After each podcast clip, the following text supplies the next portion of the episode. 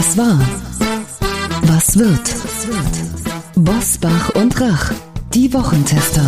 Powered bei Redaktionsnetzwerk Deutschland und Kölner Stadtanzeiger. Und hier sind die Wochentester. Wolfgang Bosbach und Christian Rach. Herzlich willkommen, Christian Rach hier aus Hamburg. Herzlich willkommen auch von Wolfgang Bosbach aus Bergisch Gladbach. Unsere Hörerinnen und Hörer in Hessen, Nordrhein-Westfalen, Baden-Württemberg, Sachsen, Niedersachsen und Rheinland-Pfalz haben heute vor allem ein Thema. Warnstreiks im öffentlichen Dienst, von denen vor allem Bus und Bahn betroffen sind, aber auch Kitas und die Müllabfuhr. Die Streiks sollen erstmals gemeinsam mit den Klimaaktivisten von Fridays for Future stattfinden die zu einem globalen Klimastreik aufgerufen haben. Wir sprechen in dieser Folge mit Deutschlands oberster Gewerkschafterin, wie sozial gerecht ein zweistelliges Lohnplus ist und ob die Forderungen maßvoll sind. Außerdem die Cancel Culture Debatte mit zwei Journalistinnen, die mit ihrem neuen Buch, ich sag mal ganz lax ein gutes Wort, einlegen wollen für Männer wie dich und mich, Wolfgang, die schon ein bisschen äh, graue Haare haben. Eine Hommage an eine bedrohte Spezies. Was war, was wird? Heute mit diesen Themen und Gästen. Auf dem Prüfstand der Wochentester. Schwarz-Rot in Berlin. Stellt sich Franziska Giffey ihrer Niederlage oder klebt sie an der Macht? Woche der Verbote. Wie viel Ideologie verträgt Deutschland? Warnstreiks ohne Ende. Haben die Gewerkschaften jegliches Maß verloren? Heute zu Gast bei den Wochentestern. Jasmin Fahimi, die DGB-Chefin erklärt den Wochentestern, warum ein zweistelliges Lohnplus in Krisenzeiten überfällig ist und wie wir den Arbeitskräftemangel in den Griff bekommen. Auch zum Vorwurf, die Gewerkschaften hätten Maß und Mitte verloren, nimmt Fahimi Stellung. Franka Lehfeld und Nena Brockhaus die Journalistinnen empfinden den Begriff alte weiße Männer als Kampfbegriff und haben ein Buch über alte weise Männer geschrieben. Die Cancel Culture Debatte heute bei den Wochentestern. Und auch heute wieder mit dabei unser Redaktionsleiter Jochen Maas, der sich immer dann zu Wort meldet, wenn wir ein klares Urteil abgeben sollen. Hallo aus Köln, liebe Hörerinnen und Hörer und hallo, liebe Wochentester. Zu Beginn hätte ich gern euer Urteil zu einer Aussage unseres Bundesverteidigungsministers Boris Pistorius. Der hat laut Bild in der SPD-Fraktionssitzung in dieser Woche zum ersten Jahrestag des russischen Überfalls auf die Ukraine gesagt, Zitat, wir haben keine Streitkräfte, die verteidigungsfähig sind, also verteidigungsfähig gegenüber einem offensiven, brutal geführten Angriffskrieg. Zitat Ende. Das führt mich zur ersten Frage an euch. Nicht verteidigungsfähig. Der oberste Befehlshaber gibt zu, dass die Bundeswehr aktuell weder Deutschland noch seine Verbündeten vor einem Aggressor wie Russland, Wladimir Putin, beschützen kann. Ist diese Aussage von Boris Pistorius mutig oder ist sie fahrlässig? Also ich würde sagen, sie ist doch allgemein bekannt gewesen, auch schon lange vor dem äh, russischen Angriffskrieg gegen die Ukraine. Äh, wenn ich mich recht erinnere, haben doch alle kenntnisreichen Menschen, was die Verteidigung angeht, schon immer gewarnt. Und ich äh, habe die Zahlen nicht im Kopf, aber wie viele Hubschrauber waren nicht einsatzfähig, wie viele Flugzeuge waren nicht einsatzfähig, bei den Panzern ganz genau das gleiche. Und das ist also keine neue Aussage, die der neue Verteidigungsminister Boris Pistorius gemacht hat. Vermutlich verstärkt er nur mit dieser Aussage nochmal die Dringlichkeit, dass auch wirklich was getan wird, weil dieses sogenannte Sondervermögen oder man könnte ja auch sagen Sonderschulden Schulden, die dann aufgelegt werden sollen. 100 Milliarden reicht wohl nach Ansicht aller sich auskennenden Menschen überhaupt nicht, um jetzt nicht nur die Aufgaben, die die Bundeswehr äh, oder äh, die Deutschland übernommen hat im Lieferung und der Unterstützung der Ukraine, sondern auch um die eigene Wehrfähigkeit und Wehrhaftigkeit zu gewährleisten. Und äh, vermutlich muss man nicht nur Geld zur Verfügung stellen, sondern auch wirkliche Reformen, zum Beispiel im Bundeswehrbeschaffungsamt anstreben, damit diese offensichtlichen, seit Jahren bekannten Defizite auch effizient behoben werden können.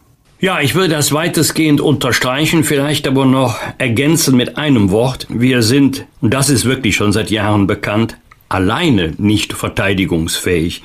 Verteidigungsfähig ist das Bündnis der NATO, insbesondere weil wir mit den USA eine Führungsmacht haben mit einer ausgesprochen starken Armee mit über eine Million Soldatinnen und Soldatinnen. Wir hatten nach der Wiedervereinigung bei der Verzahnung von Bundeswehr und nationaler Volksarmee, damals war übrigens zuständig, sehr interessant nochmal daran zu erinnern, der leider verstorbene ehemalige General Jörg Schönbohm, später Innensenator in Berlin, dann Innenminister in Brandenburg.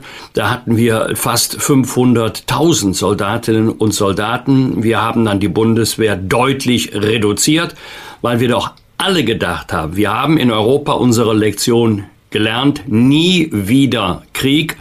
Und die Mauer fiel, die Wiedervereinigung kam, der Warschauer Pakt zerbröselte, die Sowjetunion implodierte und da werden nicht wenige gedacht haben, warum überhaupt noch Landesverteidigung, warum überhaupt noch Bundeswehr. Ich kann mich noch dran erinnern, dass wir große Demonstrationen hatten gegen öffentliche Gelöbnisse dass es Streit gab um den Einsatz von Jugendoffizieren in den Schulen. Und ähm, jetzt sehen wir, dass äh, Frieden schaffen mit immer weniger Waffen oder Frieden schaffen ohne Waffen nur funktioniert, wenn alle gleichzeitig so denken. Alleine könnten wir uns gegen eine militärische Supermacht wie Russland nie und nimmer behaupten, zumal Russland eine Atommacht ist im Gegensatz zu Deutschland. Wir wollen auch keine werden. Also wir sind unter dem Schutzschirm der NATO und insbesondere der USA. Alleine sind wir nicht verteidigungsfähig. Da hat Boris Pistorius völlig recht. Das wären wir übrigens auch nicht, wenn wir die 100 Milliarden Sondervermögen abzüglich der Zinsen für die Schuldenaufnahme, die ja aus dem Sondervermögen gezahlt werden müssen. Das können bis zu knapp 14 Milliarden Euro werden. Selbst wenn wir das Geld ausgegeben haben, wären wir alleine immer noch nicht verteidigungsfähig. Das äh, hast du völlig recht in deiner Einschätzung. Ich würde aber noch ergänzen, wenn wir jetzt an die Trump-Präsidentenzeit denken, er hat ja was angestoßen, was ja vermutlich auch wirklich so ist, dass die USA gesagt haben unter seiner Regierung, es kann nicht angehen, dass die alle nur das Geld in ihre Wirtschaft und sonst wo stecken und wir die Kosten für die Verteidigung tragen. Die müssen, also die NATO-Partner, mehr machen und dieses vereinbarte 2%-Ziel, wie du es richtig gesagt hast, auch erreichen. Und da hat sich Deutschland natürlich auch immer einen schlanken Fuß gemacht und äh, weil auch keiner damit gerechnet hat, dass wir jemals wieder in so eine Situation kommen, in der wir heute sind. Und ob die Amis bei ihrem Etat so bleiben werden, das ist natürlich die große Frage. Vielen Dank bis hierhin. Und nun die Top-Themen der Woche. Und da geht es, ihr habt es am Anfang äh, dieser Folge ja schon angekündigt, um die Warnstreiks, die diesen Freitag bestimmen. Wie war die Woche?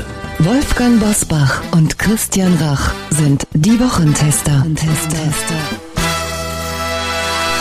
10,5 Prozent mehr Einkommen, mindestens aber 500 Euro mehr im Monat. Das sind die Forderungen von Verdi und Beamtenbund für die Beschäftigten in Bund und Kommunen. Die Arbeitgeber bieten aktuell 5 Prozent in zwei Schritten und eine Einmalzahlung von insgesamt 2500 Euro an, was von Verdi natürlich umgehend abgelehnt wurde. Wolfgang, auch bei der Post und bei der Bahn drohen in den kommenden Wochen Warnstreiks. Auch hier fordern die Gewerkschaften ein zweistelliges Lohnplus wegen der hohen Inflation.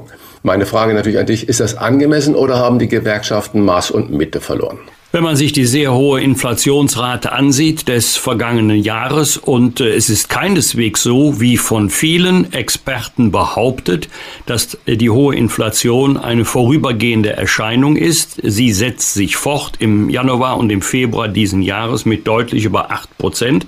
Und da die Arbeitnehmerinnen und Arbeitnehmer einen massiven Verlust an Kaufkraft zu beklagen nicht nur hatten, sondern auch haben, kann ich verstehen, dass die Gewerkschaften sagen, wir wollen eine hohe Forderung stellen, denn wir brauchen einen Inflationsausgleich, damit äh, unsere Mitglieder, die Arbeitnehmerinnen und Arbeitnehmer, nicht noch mehr Kaufkraft verlieren. Ich kann das verstehen. Ich kann allerdings auch die Arbeitgeberseite verstehen. In diesem Fall die Arbeitgeber äh, beim Bund und in den Kommunen die sagen, wie sollen wir das finanzieren? Im Grunde spielt sich im Moment ein Ritual ab. Die Gewerkschaften wissen, sie werden nicht das bekommen, was sie fordern. Die Arbeitgeber wissen, sie werden noch was drauflegen müssen und die beiden werden uns jetzt in den nächsten Monaten inklusive Streiks und Warnstreiks in Atem halten. Und es wird mit Sicherheit ein deutliches Lohnplus geben. Und ebenso sicher ist, dass die öffentliche Hand sich das wieder zurückholt. Insbesondere in den Kommunen. Da geht es ja weniger um die Steuern. Das kann Gewerbesteuerhebesatz sein, das kann Grundsteuer A und B sein. Ja, aber da geht es vor allen Dingen um die kommunalen Gebühren. Also das Ganze muss refinanziert werden. Sowohl der Bund als auch die Kommunen werden sich scheuen, immer höhere Schulden aufzunehmen, weil jetzt ja die Zinsen wieder deutlich gestiegen sind. Also ich habe für beide Seiten Verständnis. Weniger Verständnis habe ich dafür, dass wir mit großen Schritten Richtung äh, flächendeckende Streiks marschieren obwohl jeder weiß, am Ende müssen sich beide einigen und werden sich auch beide einigen. Eine kurze Nachfrage. Ich habe äh, als in unseren äh, Runden hier schon vor über einem Jahr darauf hingewiesen, dass das natürlich, wenn wir jetzt in diese hohe Inflation, wenn wir da bleiben und dann auch von mir aus zweistellige Lohnerhöhung kommt, dass wir in eine Lohnpreisspirale da hineingeraten, die dann wie so ein Circulum viciosum das Ganze noch verstärkt. Siehst du diese Gefahr? Ja, die Gefahr sehe ich. Das wird auch so kommen. Was in der Privatwirtschaft äh, die Preise sind, das sind bei dem Bund und bei den Kommunen, die jetzt verhandeln mit der Gewerkschaft, die Steuern und die Gebühren, also die Abgaben und Entgelte. Und äh, wie gerade schon erwähnt, ja, das wird die Preise für kommunale Dienstleistungen, zum Beispiel die Gebühren in Kindergarten, wenn es sich um kommunale Kindergarten handelt, in die Höhe treiben. Ja, das ist so. Wir brauchen mehr Bock auf Arbeit. Mit diesen Worten hat Steffen Kampeter, Hauptgeschäftsführer der Arbeitgeberverbände, die Deutschen zu mehr Leistung aufgerufen. Kampeter will, dass bereits in der Schule vermittelt werde, dass es sich lohnt zu arbeiten.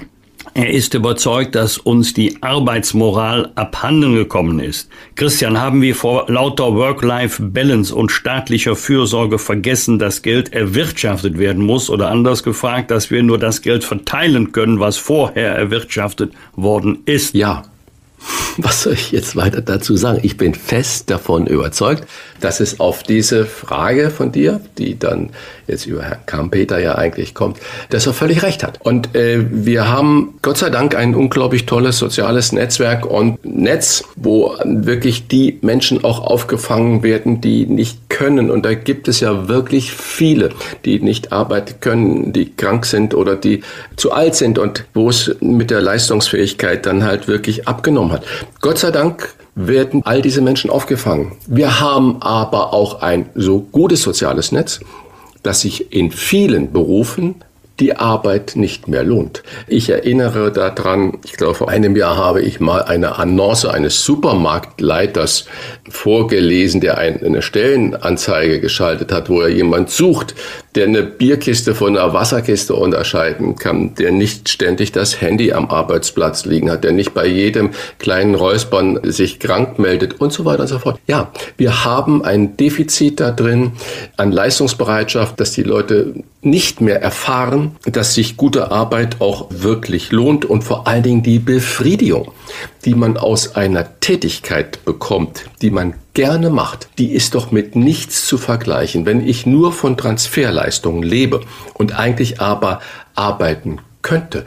Ich frage mich, wo ziehen die Menschen ihre Selbstwertgefühl her? Und wirklich, ich bin so froh, dass wir dieses soziale Netz haben. Das muss ich immer wieder oben dran und nicht, um da in eine Ecke gestellt zu werden. Aber die Anreize, dass Arbeit sich lohnt, die sind bei uns schon sehr gering. Und was auf der anderen Seite, wie ich es gerade versucht habe zu skizzieren, dieses Selbstwertgefühl, die 50 Euro, die ich ausgebe, die ich selbst erarbeitet habe, sind vermutlich vom Gefühl her bessere 50 Euro als die 50 Euro, die ich über eine Transferleistung bekomme. Also Herr Kampeter hat recht. Nur wir müssen natürlich schauen, wie machen wir Arbeit so attraktiv, damit sie auch wirklich angenommen wird und zwar auf allen Ebenen. Wolfgang, es war die Woche der Verbote. Zumindest haben das viele so empfunden.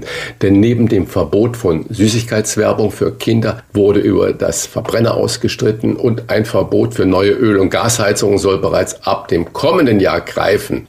Beim vollständigen Verbot von Verbrennern stellt sich Bundesverkehrsminister Volker Wissing von der FDP quer, nun auch sein Parteichef und Finanzminister äh, Christian Lindner unterstützt dieses Querstellen von Volker Wissing sehr. Beim Verbot von Gas- und Ölheizungen sorgt Bundeswirtschaftsminister und Klimaminister Robert Habeck mit seinen Plänen für heftige Diskussion. Die Debatte läuft vor allem zwischen Grünen und FDP.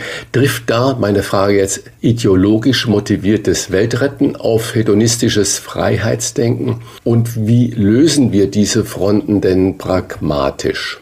Man könnte es auch etwas anders formulieren. Ähm, die Grünen sagen, wir wissen, wie es geht oder wir wissen, was man machen muss, um das Klima zu retten. Und die FDP sagt, lass uns doch Technologie offen sein wir haben ein gemeinsames Ziel, aber wir sollten keine Technologien vorschreiben oder ausschließen. Und da muss ich sagen, stehe ich auf der Seite von des Verkehrsministers Volker Wissing.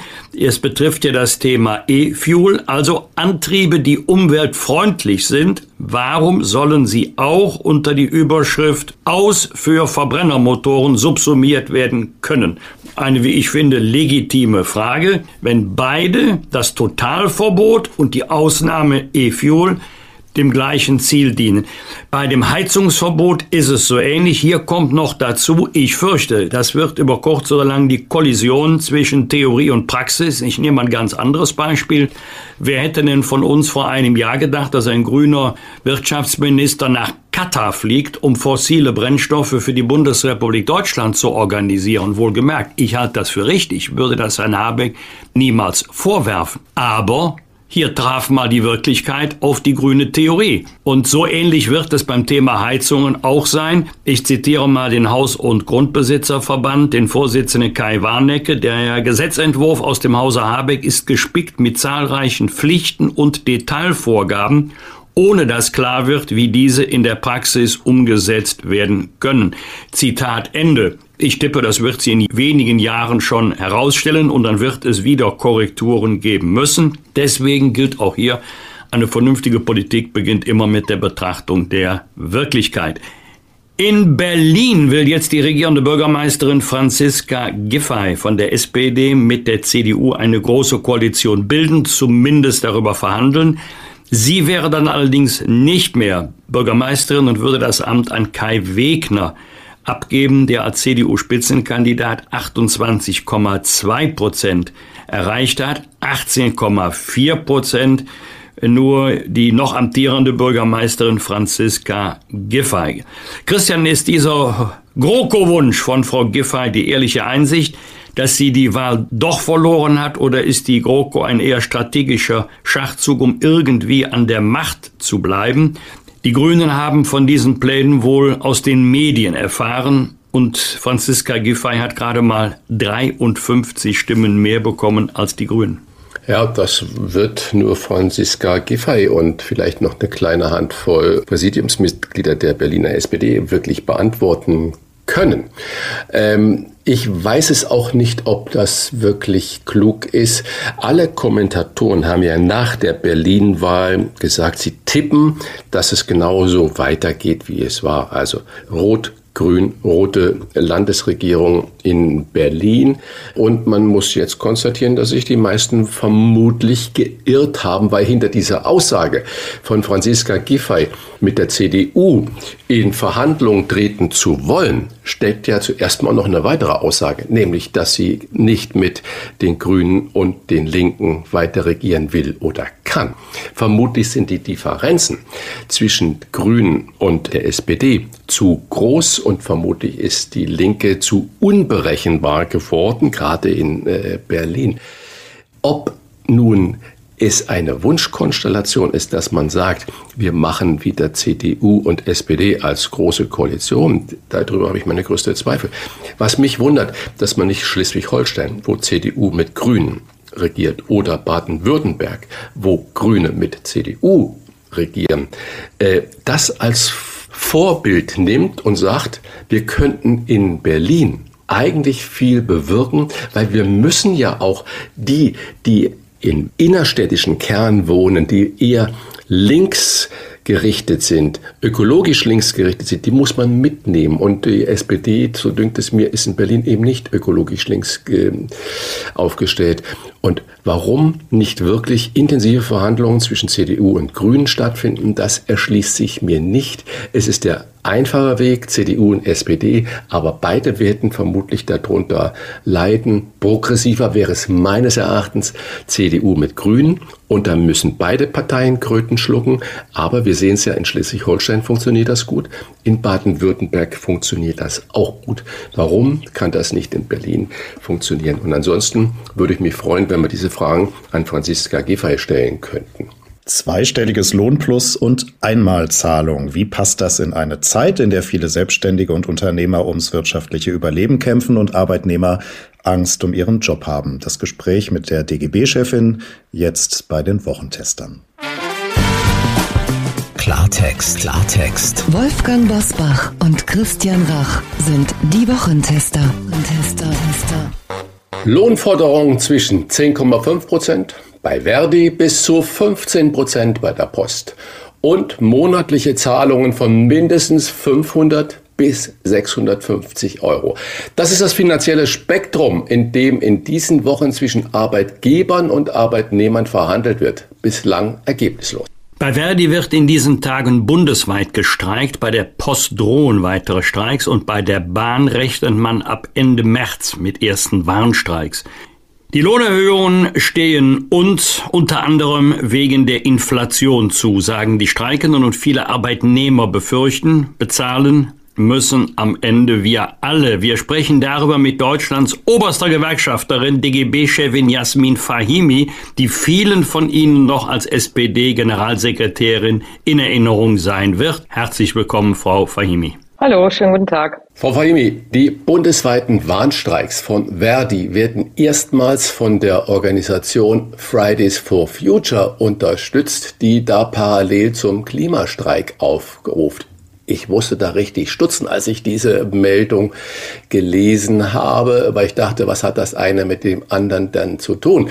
Deren Forderung, ein Ausbaustopp für Autobahnen und bessere Arbeitsbedingungen im ÖPNV. Wie geschickt ist diese Liaison von Gewerkschaften und Klimaaktivisten? Sind alle Gewerkschaftsmitglieder, äh, stehen die hinter Fridays for Future? Sie vermengen jetzt leider das eine mit dem anderen, das gar nicht zusammengehört. Ähm, es ist in der Tat so, dass äh, im, Verkehrsgewerbe, also insbesondere beim ÖPNV, es ein gemeinsames Interesse von Verdi und Fridays for Future gibt, nämlich dass es einen massiven Ausbau des öffentlichen Nahverkehrs gibt.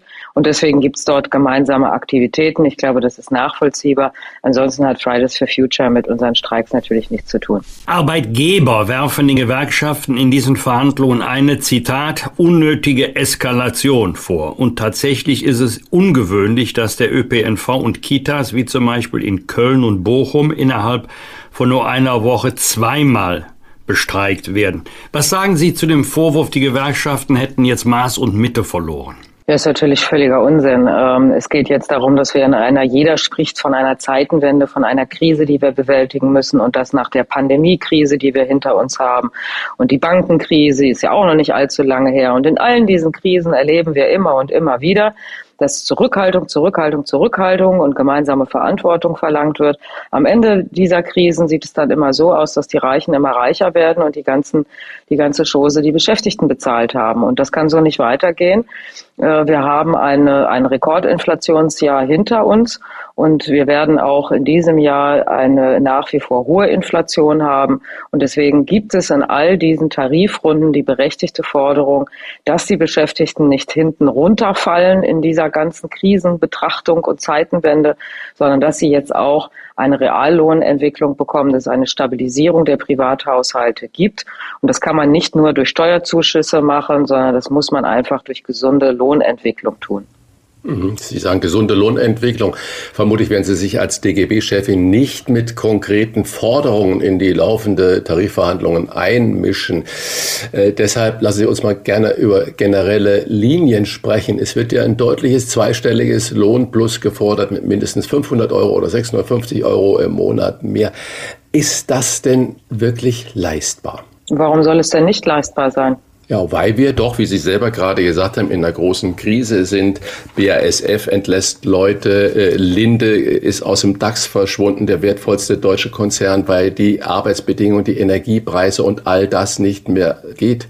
Tesla macht seine Batteriefabrik in Grünheide nicht auf, Intel bei Chipfabrik in Magdeburg nicht und so weiter und so fort. Steuern wir da nicht in einen wirklichen Wohlstandsverlust hinein, der dann noch befeuert wird durch diese zweistellige Lohnplusforderung? Ja, ich äh, höre mir diese Reden über die Wohlstandsverluste in Deutschland ja jetzt schon seit mehreren Monaten an. Und mich beschleicht doch jedes Mal dabei der Verdacht, äh, dass es sich eben nicht um allgemeine Wohlstandsverluste handelt und nicht um Wohlstandsverluste von tatsächlich Luxuseinkommen, sondern dass es am Ende darum geht, den normalen Beschäftigten zu verkaufen, sie müssten erneut den Gürtel enger schnallen. Das geht so eben einfach auch nicht weiter. Und deswegen ist es richtig und wichtig, dass wir allerdings nochmal die einzelnen Tarifrunden und die einzelnen Branchen, in denen verhandelt wird, nochmal uns genauer anschauen.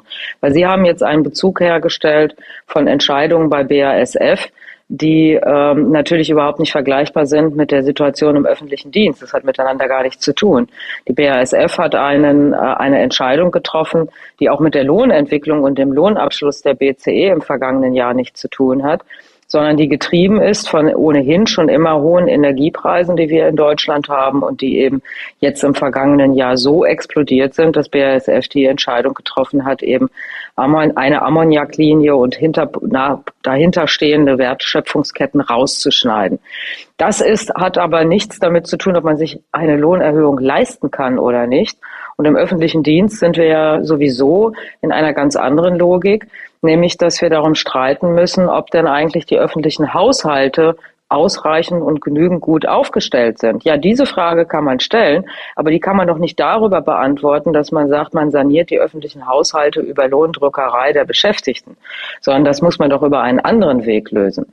Die Beschäftigten im öffentlichen Dienst haben oftmals Einkommensgruppen, Einkommens äh, äh, Erwartungen, die jenseits dessen sind, was eben zum Beispiel bei BASF verdient wird. Und deswegen muss man natürlich jetzt dafür sorgen, dass sie nicht abrutschen in einer Zeit, in denen ihnen die Abschlagsrechnung zu Strom- und Gaspreisen äh, ins Haus flattern und sie nicht mehr wissen, wie, wir, wie sie eigentlich ihre Familie ernähren sollen. Und äh, insofern ist das aus der Perspektive der Beschäftigten berechtigt, solche Lohnforderungen zu stellen. Und es ist eine andere Frage, wie die öffentlichen Haushalte eben auch vernünftig ausgestattet werden. Es steht ja auch immer noch der Altschuldenfonds im Raum. Verhandeln auf Arbeitgeberseite tun ja der Bund und die Kommunen. Ich differenziere jetzt hier mal, was die finanziellen Belastungen angeht. Der Bund ist nicht annähernd so stark betroffen wie die Kommunen, denn sie verhandeln ja jedenfalls bei Lohntarifverhandlungen immer über den Bruttolohn. So, dann gerät ja der gesamte Lohn in die Progression. Und der Sieger kann durchaus am Ende dann Christian Lindner heißen, denn der Bund bekommt ja 42,5 Prozent der gesamten Lohn- und Einkommensteuer, die Kommunen nur 15 Prozent. Frage, sehen Sie die Gefahr, dass die Kommunen sagen, wir können nicht, wir werden jetzt leider die Steuern, Gebühren, Abgabe, Entgelte für die Bürgerinnen und Bürger erhöhen müssen. Nein, das ist äh, das, was Sie ansprechen, ist eine in der Tat zu klärende Frage zwischen Bund und Kommunen. Und ich habe deswegen ja schon das Stichwort Altlastenfonds äh, gebracht. Ich sehe natürlich die Kommunen in zum Teil einer großen haushalterischen Not. Manche sind ja auch in der, in der Aufsicht bereits der Länder. Und insofern muss man über einen solchen Altschuldenfonds reden. Das ist gar keine Frage. Ich bin auch sehr dafür, dass wir darüber reden, wie wir in Deutschland insgesamt, auch unabhängig von der einzelnen haushaltspolitischen Lage der Kommunen, eine Stärkung der Daseinsvorsorge sicherstellen. Es ist doch deutlich geworden, dass zur Grundversorgung der Menschen in diesem Land halt eben zum Beispiel auch die Energieversorgung gehört. Dass dieser Privatisierungswahn aus den 90er und Nuller Jahren einfach völlig falsch gewesen ist. Dass es Kommunen gibt, die jetzt zum Teil halt eben wieder Dinge zurückholen, die Stadtwerke zurückholen, die wieder einsteigen in den kommunalen Wohnungsbau. Das ist alles veräußert worden in dem absoluten neoliberalen Wahnsinn der 90er und Nuller Jahre und das muss enden. Wir brauchen eine ordentliche Ausstattung der kommunalen Haushalte, weil dort tatsächlich auch für die Menschen erlebbar ist, ob es funktionierende Schulen, ob es funktionierende Kitas gibt, die ausreichend Personal ausgestattet sind. Ähm, das ist alles völlig berechtigte Diskussion, aber diese Diskussion führt man nicht auf dem Rücken der Beschäftigten, sondern das ist eine politische Entscheidung, die zu treffen ist. Und da könnten wir jetzt gerne trefflich über Steuer- und Finanzpolitik des Bundes reden. Wenn wir mal davon ausgehen und Ihrer Argumentation folgen, dass diese zweistellige Lohnplus an irgendeiner Stelle auch leistbar ist oder auch vielleicht kommen wird und das ja eigentlich verhandelt wird im Moment für die Beschäftigten des öffentlichen Dienstes, wenn ich dann das Schicksal vieler kleiner Selbstständige jetzt betrachte, die in den letzten zwei, drei Jahren unglaublich und jetzt auch nach der Pandemie ums Überleben zu kämpfen haben und dann die vermeintlich sicheren Jobs gegenüberstelle, was der öffentliche Dienst ja garantiert. Und wie sozial gerecht ist das? Oder empfehlen Sie dann diesen kleinen Selbstständigen, dass sie ebenfalls sich an diesen Lohnabschlüssen erhöhen und zum Beispiel ihre Preise, um dann auch mitziehen zu können, um konkurrenzfähig zu bleiben, wenn es um Mitarbeiter, Mitarbeitern geht, ebenfalls zweistellig alles zu erhöhen? Von welchen kleinen Selbstständigen reden Sie denn jetzt? Meinen Sie Solo-Selbstständige? Bäckereien, äh, gastronomische Betriebe, Metzgereien. Wissen Sie, ich halte nicht viel davon, eine Beschäftigtengruppe gegen die andere auszuspielen. Und ich finde das wirklich erstaunlich, dass Sie spielen ja im Prinzip mit der Argumentation, die, mit der Sie mich konfrontieren, die spielt ja im Hintergrund mit dieser Mehr der Lohnpreisspirale. Das ist natürlich Quatsch. Wir haben im letzten Jahr eine Inflation gehabt, die auf die absolut extremen und galoppierenden Energiepreise zurückzuführen war und nicht auf Löhne. Und deswegen müssen wir mal mit diesem Unsinn wirklich einfach mal aufhören. Das stimmt so einfach nicht. Wie man Inflation bekämpft, das ist nochmal eine andere Diskussion, aber Fakt ist, es gibt keine Inflation aufgrund von Lohnentwicklung. Das hat ja selbst der Sachverständigenrat und selbst die Bundesbank uns in der, im vergangenen Jahr bei der konzertierten Aktion auch bestätigt. Ähm, was es aber sehr wohl im Übrigen gibt, ist, dass es Unternehmen gibt, die die hohen Energiepreise sehr wohl an ihre Kunden weitergeben konnte. Also wenn, dann müssen wir in diesem Land mal über eine Gewinnpreisspirale reden. Also darüber, dass die Preise ansteigen und deutlich ansteigen aufgrund dessen, dass die Unternehmen ihre Gewinne eben nicht relativieren, sondern die Energiepreise einfach weitergeben und am Ende des Tages dabei sogar noch einen größeren Reibach machen. Ähm, diese Dinge müssen wir voneinander auseinanderhalten. So, und ich weiß ja immer gerne diese Bilder von den kleinen, von den kleinen Handwerksbetrieben. Wissen Sie, ähm, da gibt es eine andere Diskussion über den Fachkräftemangel. Und allen ist klar, dass der Fachkräftemangel halt eben in vielen Branchen, ob das die Gastronomie ist, aber ob es auch zum Teil das Handwerk ist, davon getrieben ist, dass die Menschen eben äh, in der jetzigen Arbeitsmarktlage sagen, ich gehe da nicht mehr hin, wo ich ausgebeutet werde sondern ich gehe irgendwo hin, wo ich wenigstens 1,50 Euro mehr verdiene. Das heißt, wer Fachkräfte halten will, der sollte sie auch gut entlohnen. Und dass Bäckereien beispielsweise auch natürlich unter dem Druck stehen der Energiepreise, die sie bezahlen müssen.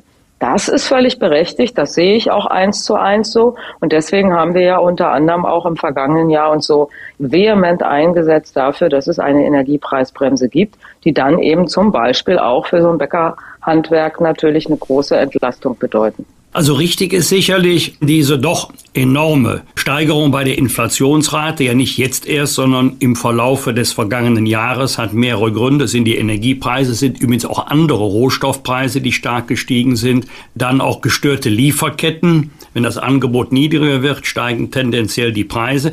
Aber sehen Sie nicht die Gefahr, dass Arbeitgeber jetzt mal nicht in der öffentlichen Hand, sondern in der Privatwirtschaft äh, sagen, ja, leider müssen wir jetzt unsere Preise schon wieder anheben weil wir doch mit Lohnabschlüssen konfrontiert werden, die so nicht zu erwarten waren. Nein, es stimmt einfach nicht. Ich kann es nur wiederholen. Es gibt keine Lohnpreisspirale.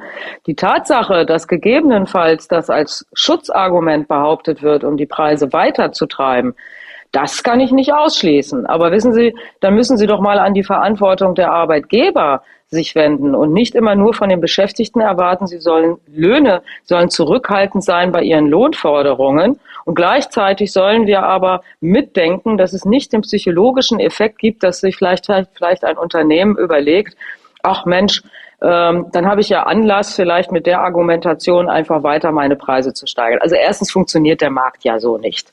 Also man kann natürlich auch Preise nicht einfach beliebig irgendwie anheben. Aber zweitens nochmal, Sie appellieren an eine Gesamtverantwortung, die wir als Gewerkschaften und als Beschäftigten für dieses Land haben. Okay, Haken dran. Haben wir gemacht. Machen wir immer in unseren Tarifverträgen. Kein Tarifvertrag hat jemals ein Unternehmen in den Ruin getrieben. Aber das, was Sie jetzt gerade thematisieren, ist eine Frage der Verantwortung der Unternehmen selbst. Darüber können wir gerne reden, darüber können wir auch gerne in der konzertierten Aktion reden, aber laden Sie diese gesamtgesellschaftliche Verantwortung bitte nicht nur bei den Beschäftigten ab. Aber diese von Ihnen gerade erwähnte konzertierte Aktion ist ja beendet oder ausgesetzt worden vom Bundeskanzler. Halten Sie das für richtig? Wir sind in guten und vielfältigen Gesprächen mit dem Bundeskanzler, teilweise als Gewerkschaften direkt, teilweise eben mit den Arbeitgebern, wie im Rahmen der konzertierten Aktion oder eben auch mit weiteren wissenschaftlichen Gruppen und Initiativen wie in der Allianz für Transformation.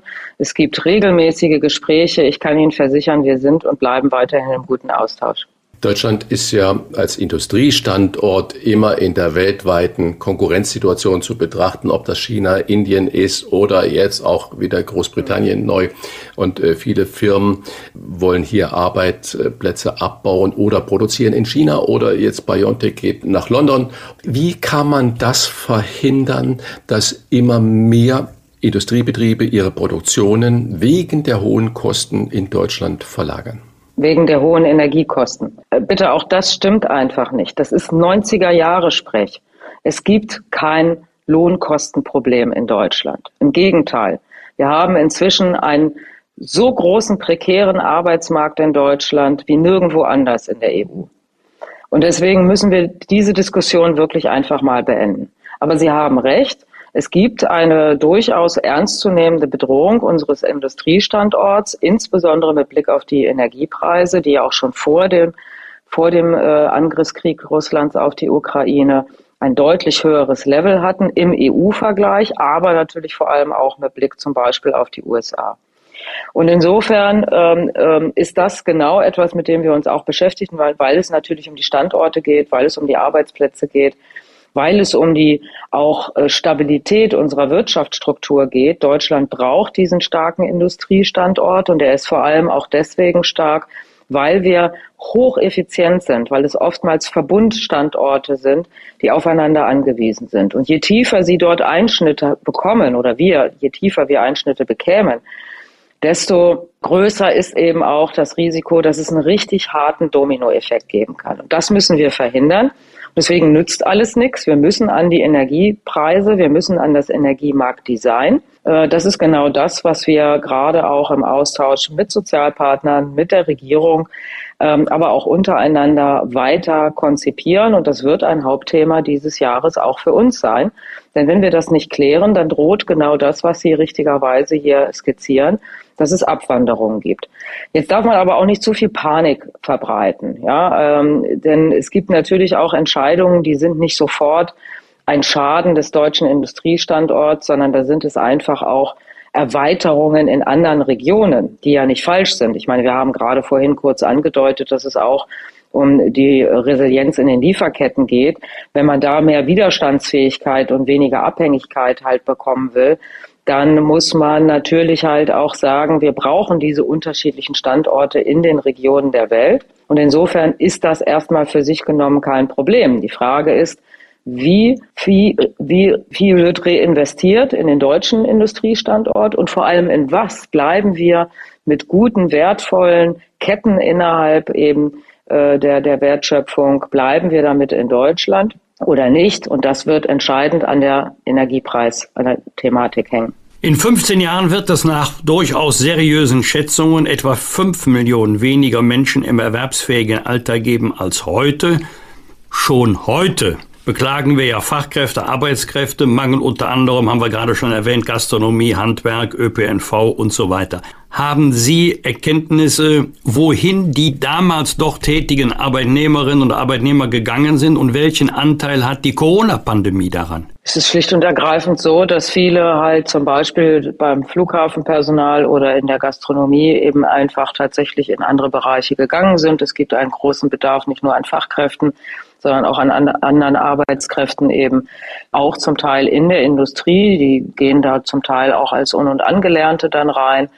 Das ist die Situation eines Arbeitsmarktes, in dem wir tatsächlich eben einen höheren Bedarf an Arbeitskraft haben, als denn ähm, äh, äh, tatsächlich zur Verfügung steht. Und insofern ist das ein ganz normales Marktgeschehen, wie einige Neoliberale sagen würden.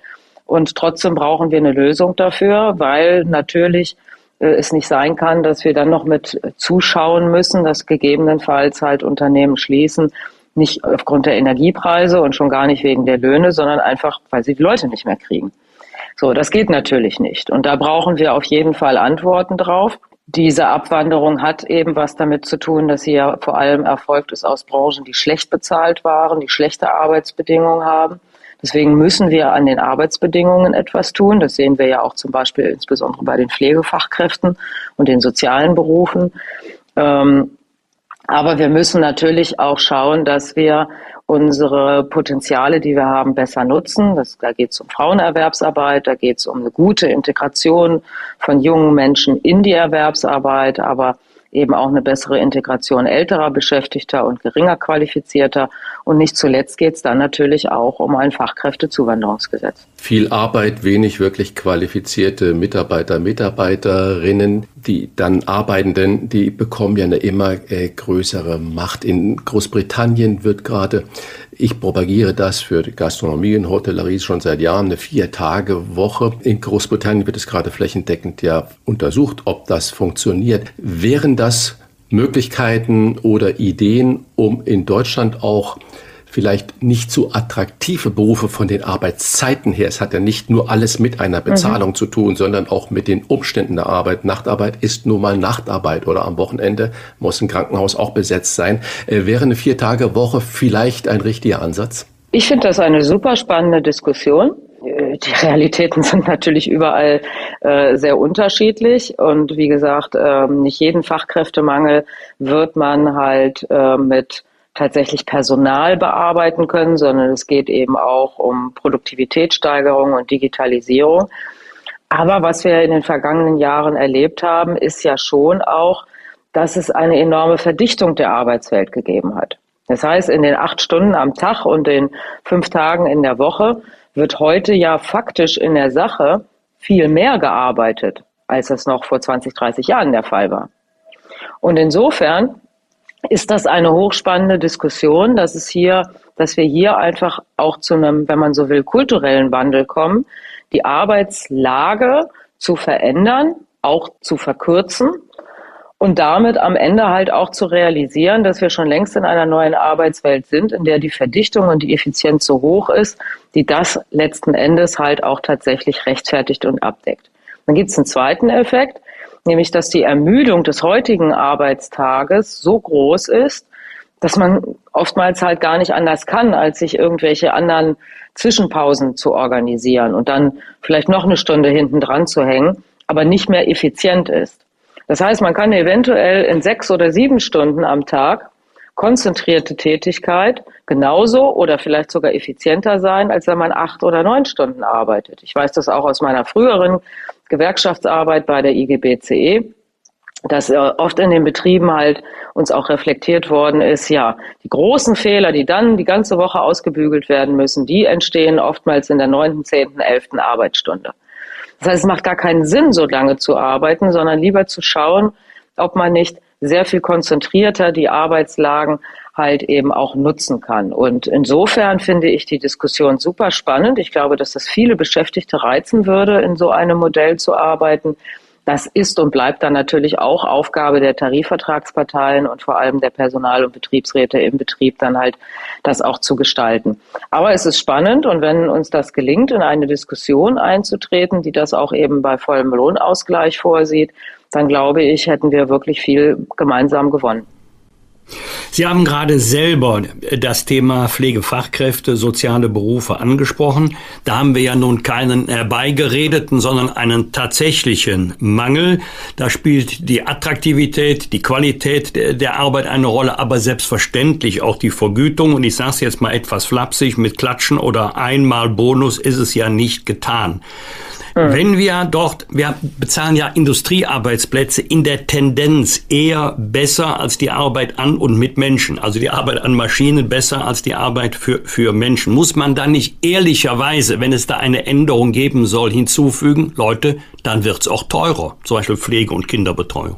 Ja, erlauben Sie mir eine Anmerkung. Wenn Sie sagen, wir bezahlen Industriearbeit besser als die Arbeit an Menschen, dann muss ich natürlich fragen, wer ist wir? Ähm, das ist ja die nicht Arbeitgeber.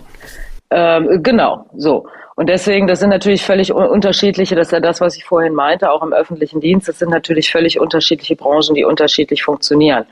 In der Industrie haben die Gewerkschaften halt über Jahrzehnte hinweg die Tariflöhne erstritten. Es geht da um die Privatwirtschaft, es geht um Renditen, um Dividenden, die ausgeschüttet werden in Rekordhöhe. Und davon will man natürlich seinen gerechten Anteil abhaben. Das hat aber nichts damit zu tun und dieses Auseinanderspielen von Berufsgruppen lasse ich auch nicht zu. Das hat aber nichts mit der Bezahlung der Pflegekräfte in Deutschland zu tun. Also die Pflegekräfte bekommen nicht mehr, wenn irgendein Schlosser bei VW weniger verdient. Und deswegen ist das ein Thema, das für sich zu betrachten ist, das allerdings in der Tat, da haben Sie recht, dramatisch ist und das auch deswegen problematisch ist, weil es ja ähm, im Übrigen nicht nur im, in einem Krankenhauswesen, sondern eben auch in der Altenpflege äh, insbesondere wir die Situation hatten, dass ähm, Caritas und Diakonie ausgestiegen sind bei der Möglichkeit eben tatsächlich einen flächendeckenden allgemeinen Tarifvertrag auch abzuschließen und gesetzlich zu verankern.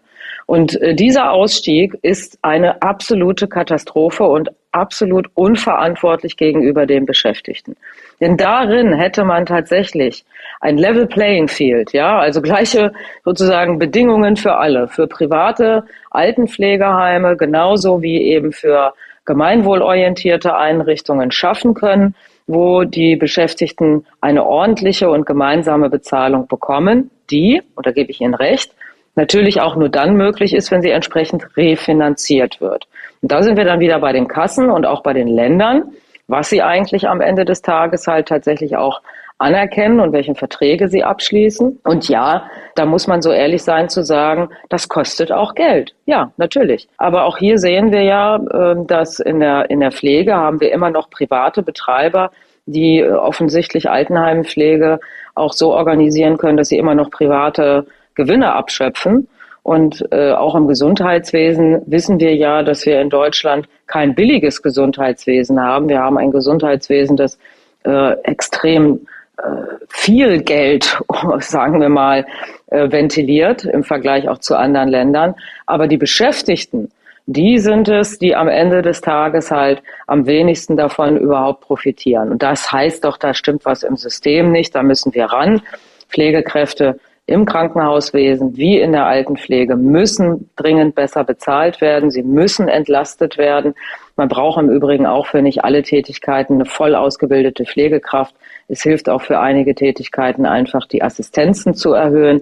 Und auch das muss bezahlt werden. Aber ähm, da brauchen wir dann eben auch die entsprechenden politischen Entscheidungen. Ich möchte einen Einschub machen, äh, weil ich gerade an unsere vergangene äh, Sendung denke. Da haben wir das Thema länger arbeiten gehabt und haben mit Hermann Josef Tenhagen, Chefredakteur vom Finanztipp, darüber gesprochen. Wir haben ein unglaublich großes Echo auf diese Sendung bekommen. Und es ging darum, ob man auch über das gesetzliche Rentenalter hinaus arbeiten kann, soll, darf und vor allen Dingen, was es einem bringt. Werden die Älteren künftig stärker umworben werden müssen, um auch das, was Wolfgang Bosbach gerade gefragt hat, wo kommen die Leute denn alle her? Ja, also um das ganz klar zu sagen, in Deutschland, es, es gibt kein Verbot von Beschäftigung in der Rente. Äh, man kann auch mit 65, mit 67, mit 70, mit 80 kann man berufstätig sein. Es gibt kein Verbot. Also man kann, soll und darf in Deutschland auch länger arbeiten. Zweitens, äh, ja, ich glaube, es wird in der Tat ein stärkeres Bemühen geben müssen, auch ältere Beschäftigte halt eben äh, zu halten. Aber äh, das ist ja nicht nur eine Frage von Attraktivität, sondern auch von Gesundheit. Also viele Beschäftigte gehen eben früher aus der Erwerbstätigkeit raus, weil sie es einfach gesundheitlich nicht mehr schaffen. Wir müssen also hier über gesundheitsförderliche Arbeitsbedingungen reden. Ähm, ich denke mal, in den vergangenen zehn Jahren ist da schon auch ein bisschen was auf den Weg gekommen. Wenn Sie sich anschauen, welche, ähm, welche Erwerbsquote heute ältere Beschäftigte zwischen 55 und 65 Jahren haben, dann ist das deutlich angestiegen. Es hat sich zum Teil verdoppelt. Die Zahl der sozialversicherungspflichtigen Beschäftigten von 60 bis 65 Jahren stieg um eineinhalb Millionen auf heute 2,85 Millionen etwa. Ähm, und das zeigt ja schon, dass da auch Bewegung reingekommen ist. Aber Sie haben völlig recht. Äh, wir werden äh, weitere Anstrengungen brauchen. Ältere Arbeitslose beispielsweise sind vergleichsweise häufig langzeitarbeitslos und schwerbehindert. Also da reden wir über eine ganz andere Klientel. Aber die, die noch in Arbeit sind, die werden, da gehe ich von aus, auch von den Arbeitgebern äh, in Zukunft sehr viel stärker umpflegt werden, eben auch länger zu arbeiten. Das ist auch gut so und jeder soll das tun, der sich dazu in der Lage sieht. Aber die Bedingungen müssen dann eben auch stimmen. Arbeitgeberpräsident Steffen Kampeter hat kürzlich in einem Interview, Zitat, mehr Bock auf Arbeit eingefordert. Sein Vorwurf, uns ist das Wissen verloren gegangen, dass wir nur mit Leistung Geld verdienen. Würden Sie die Diagnose teilen? Nein, ich finde sie zynisch. Ich weiß nicht, wie er auf eine solche Aussage kommt. Es ist zynisch, weil wir in Deutschland viele, viele Beschäftigten haben, die wirklich am Rande ihrer Leistungsfähigkeit arbeiten müssen und darüber hinaus. Sie haben ein Beispiel ja genannt, in der Pflege klatschen, aber dann anschließend nach der Krise wieder vergessen. Das haben wir in vielen anderen Berufen auch. Wir haben es in den Schulen, wir haben es in den Kitas, wo überall, wo wir extremen Personalmangel haben. Äh, und deswegen finde ich eine solche Aussage zynisch. Und äh, im Übrigen ist es so, dass es ähm, nicht nur darum geht, den Beschäftigten jetzt zu sagen, sie müssten härter und länger arbeiten, sondern es geht eben vor allem auch darum, dass die Bedingungen stimmen müssen, dass die Bezahlung stimmen muss. Wer Fachkräfte halten will und wer sie entwickeln will, der muss in Ausbildung investieren und der muss sie ordentlich bezahlen. Und insofern geht es hier nicht um einen moralischen Appell an die Beschäftigten, sie müssten mehr Bock auf Arbeit haben und härter arbeiten, sondern es geht darum, dass wir im besten sozialpartnerschaftlichen Sinne, dazu gehört diese Aussage nicht, äh, uns darauf verständigen, wie wir Arbeit effizient einsetzen, aber eben auch fair bezahlen und gesundheitsförderliche Bedingungen schaffen. Das ist das, worum es geht. Und alles andere, das ist wirklich so die ollen Kamellen, ja. Also wir haben ein Problem und man will den Fachkräftemangel, den man selber verursacht hat, weil man nicht genug ausgebildet hat, weil man sich eben nicht darum gekümmert hat, auch die eigenen Beschäftigten hinreichend zu qualifizieren, weil man nicht die älteren Beschäftigten hinreichend auch vielleicht mit alternativen Teilzeitangeboten gehalten hat. Die will man jetzt beantwortet wissen, indem man die, die noch da sind, noch weiter überfordert. Das ist einfach unsäglich. Vielen Dank für das ausführliche Gespräch über den Wert von Arbeit und den sozialen Ausgleich. Das war die DGB-Vorsitzende Jasmin Fahimi bei den Wochentestern. Danke für das Gespräch. Ich danke Ihnen auch. Schönen Herzlichen Dank, Frau Fahimi. Tschüss. Tschüss. Fragen wir doch, fragen wir doch. Wolfgang Bosbach und Christian Rach sind die Wochentester. Tester, Tester. Sie verbindet die Sympathie zu alten weißen Männern, wobei das Weiß dann mit SZ geschrieben wird, die sie lieber als alte weiße Männer nur mit S geschrieben bezeichnen. Und so heißt auch ihr gemeinsames Buch, das sich liest wie ein Einspruch gegen eine Welt mit Gendersternchen und moralischem Zeigefinger. Die eine Autorin ist Journalistin bei Bild, die andere beim TV-Sender Welt. Und ähm, wir sind froh und glücklich, heute beide gleichzeitig zu Gast zu haben. Herzlich willkommen, Franka Lehfeld und Nena Brockhaus. Hallo.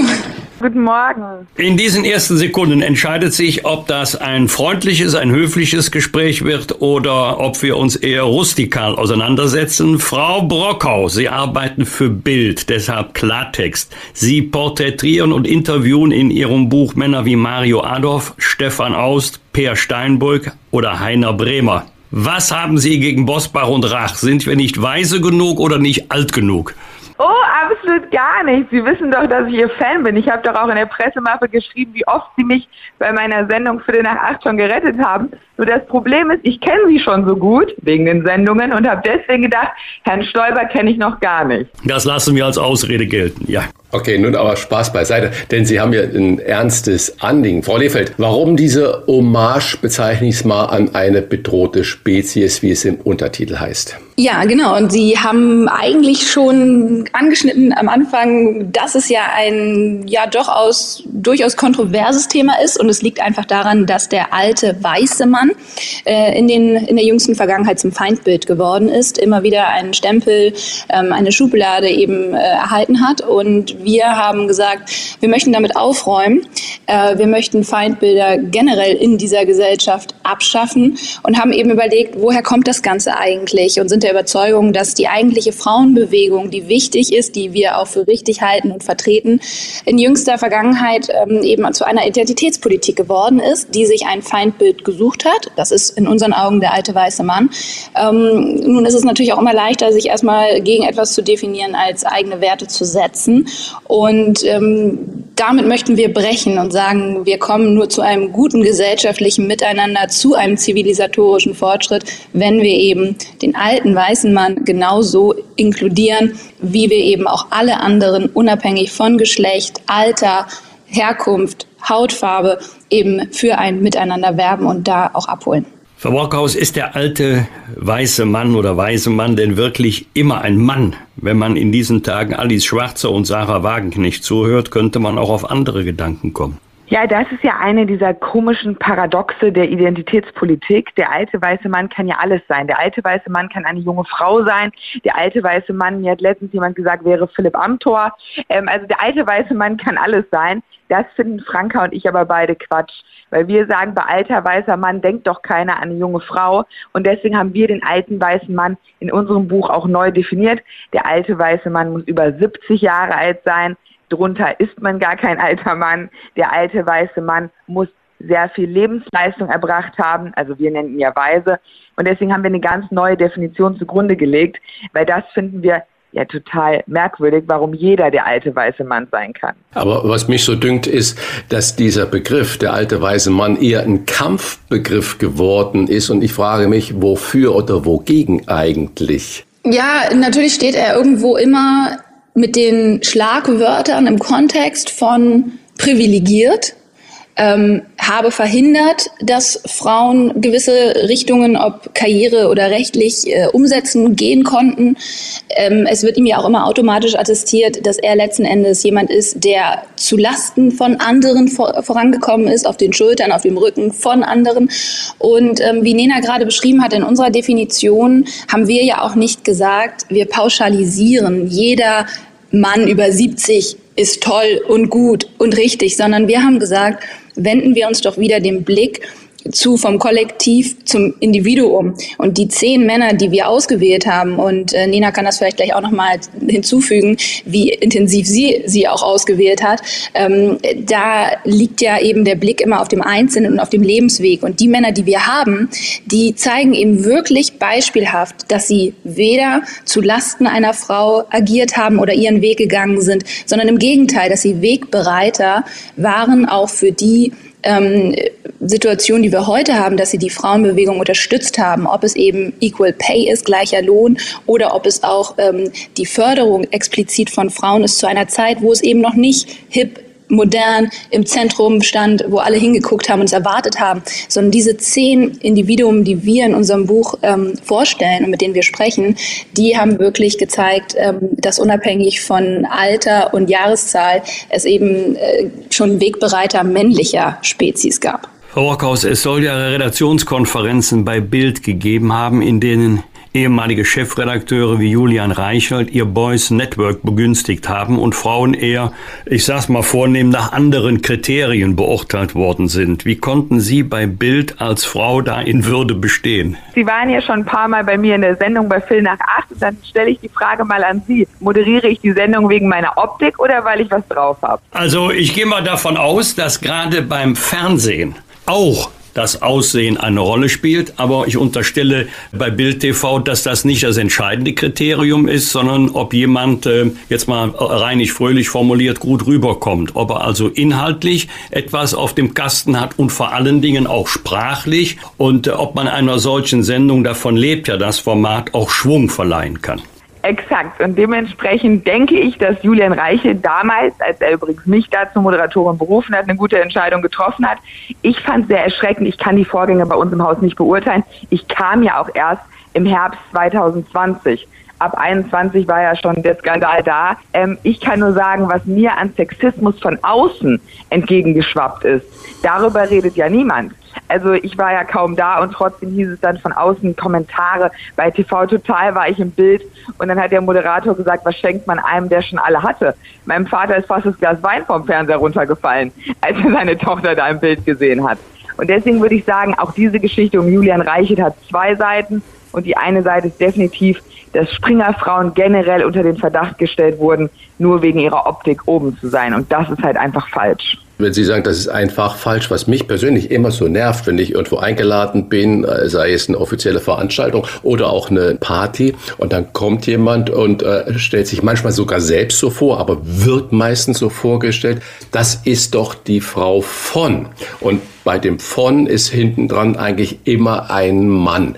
Das finde ich also unglaublich eigentlich. Äh, und ich verstehe, dass man sich darüber aufregt. Und jetzt meine Frage an Sie natürlich, Frau Lefeld. Wie sehr nervt es Sie denn persönlich, dass fast in jeder Ankündigung da immer dann gesagt wird, die Frau von Christian Lindner? Ja, sehen Sie, Herr Rach, und auch wir müssen es jetzt besprechen und thematisieren. Damit beantworten Sie ja letzten Endes genau, dass ja auch Sie das nicht umgehen können oder auslassen möchten möchten. Ich kann dazu nur sagen, ich bin wirklich sehr überrascht, weil hier die eine Debatte, die im Vordergrund steht, das ist eben dieses ganze emanzipatorische, feministische, wofür man gerade gefühlt noch viel mehr ähm, wirbt, als man es in den vergangenen Jahren getan hat. Und gleichzeitig sagt man zwar nicht mehr Frau Minister, auch nicht zu mir, das ist ja schon mal nett, äh, aber es ist genau so, wie Sie es gerade schildern.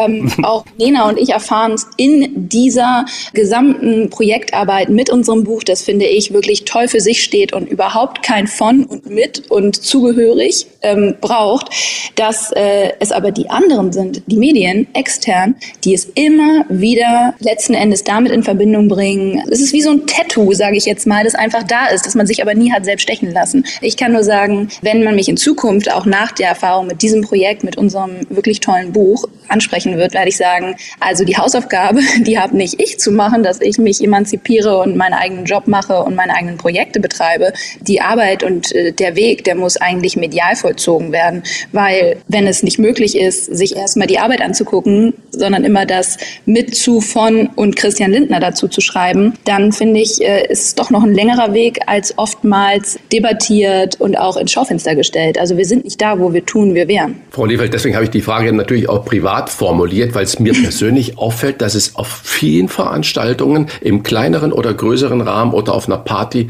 immer noch sehr häufig genauso abläuft, wie Sie es gerade ja geschildert haben. Und was kann man denn dagegen tun? Das sind doch die wahren Aufgaben, dann, um, Sie haben es gesagt, emanzipatorisch mal zu machen. Da müsste man eigentlich doch die das dann fragen, gleich auf die Finger hauen. Ja, und da finde ich eben, kommen wir auch wieder zu dem, was Nena und ich ein, eingehend eben geschildert haben. Es sind ja nicht, Entschuldigung, die alten weißen Männer, die irgendwie sagen, guck mal, da ist Frau Minister. Das ist nicht der Fall, sondern es sind ja wirklich auch hier alle, die ähm, diesen Reflex haben und dem sofort folgen.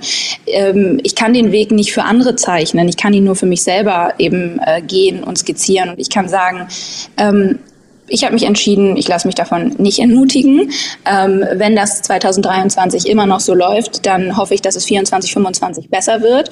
Ähm, ich werde weiterarbeiten, weiter Bücher schreiben und äh, allerspätestens, wenn äh, mein Mann durch ist mit seiner Karriere, äh, werde ich ja dann hoffentlich als Franka Lefeld stehen und gesehen. Und ich glaube, das muss dann irgendwie so die Motivation sein, wenn man da angekommen ist, zu sagen, für alle, die dann folgen, und ich werde ja nicht die letzte Frau von sein, ähm, zu zeigen, es dauert vielleicht manchmal etwas länger. Vielleicht können wir anhand ähm, meiner Biografie für andere den Weg ein bisschen abkürzen. Ich gehe ihn für mich, aber ich gehe ihn auch in der Hoffnung, äh, dass sich anschließend zeigt, dass man Frauen, egal welchen Alters, ob jüngere, die ja auch vielleicht noch nicht so erfahren sind, oder dann äh, ältere, nicht immer wieder mit diesem Stempel versieht und nicht immer wieder dieses Thema aufmacht, sondern sich auch die Mühe macht, äh, zu sagen, wir hören ihr erstmal zu und bewerten sie nicht aufgrund von anderen Umständen. Ich gebe mal den Tipp ab, ab 2024 wird Christian Lindner bei allen Veranstaltungen vorgestellt. Das ist Christian Lindner, der Ehemann der Journalistin Franka Lehfeld.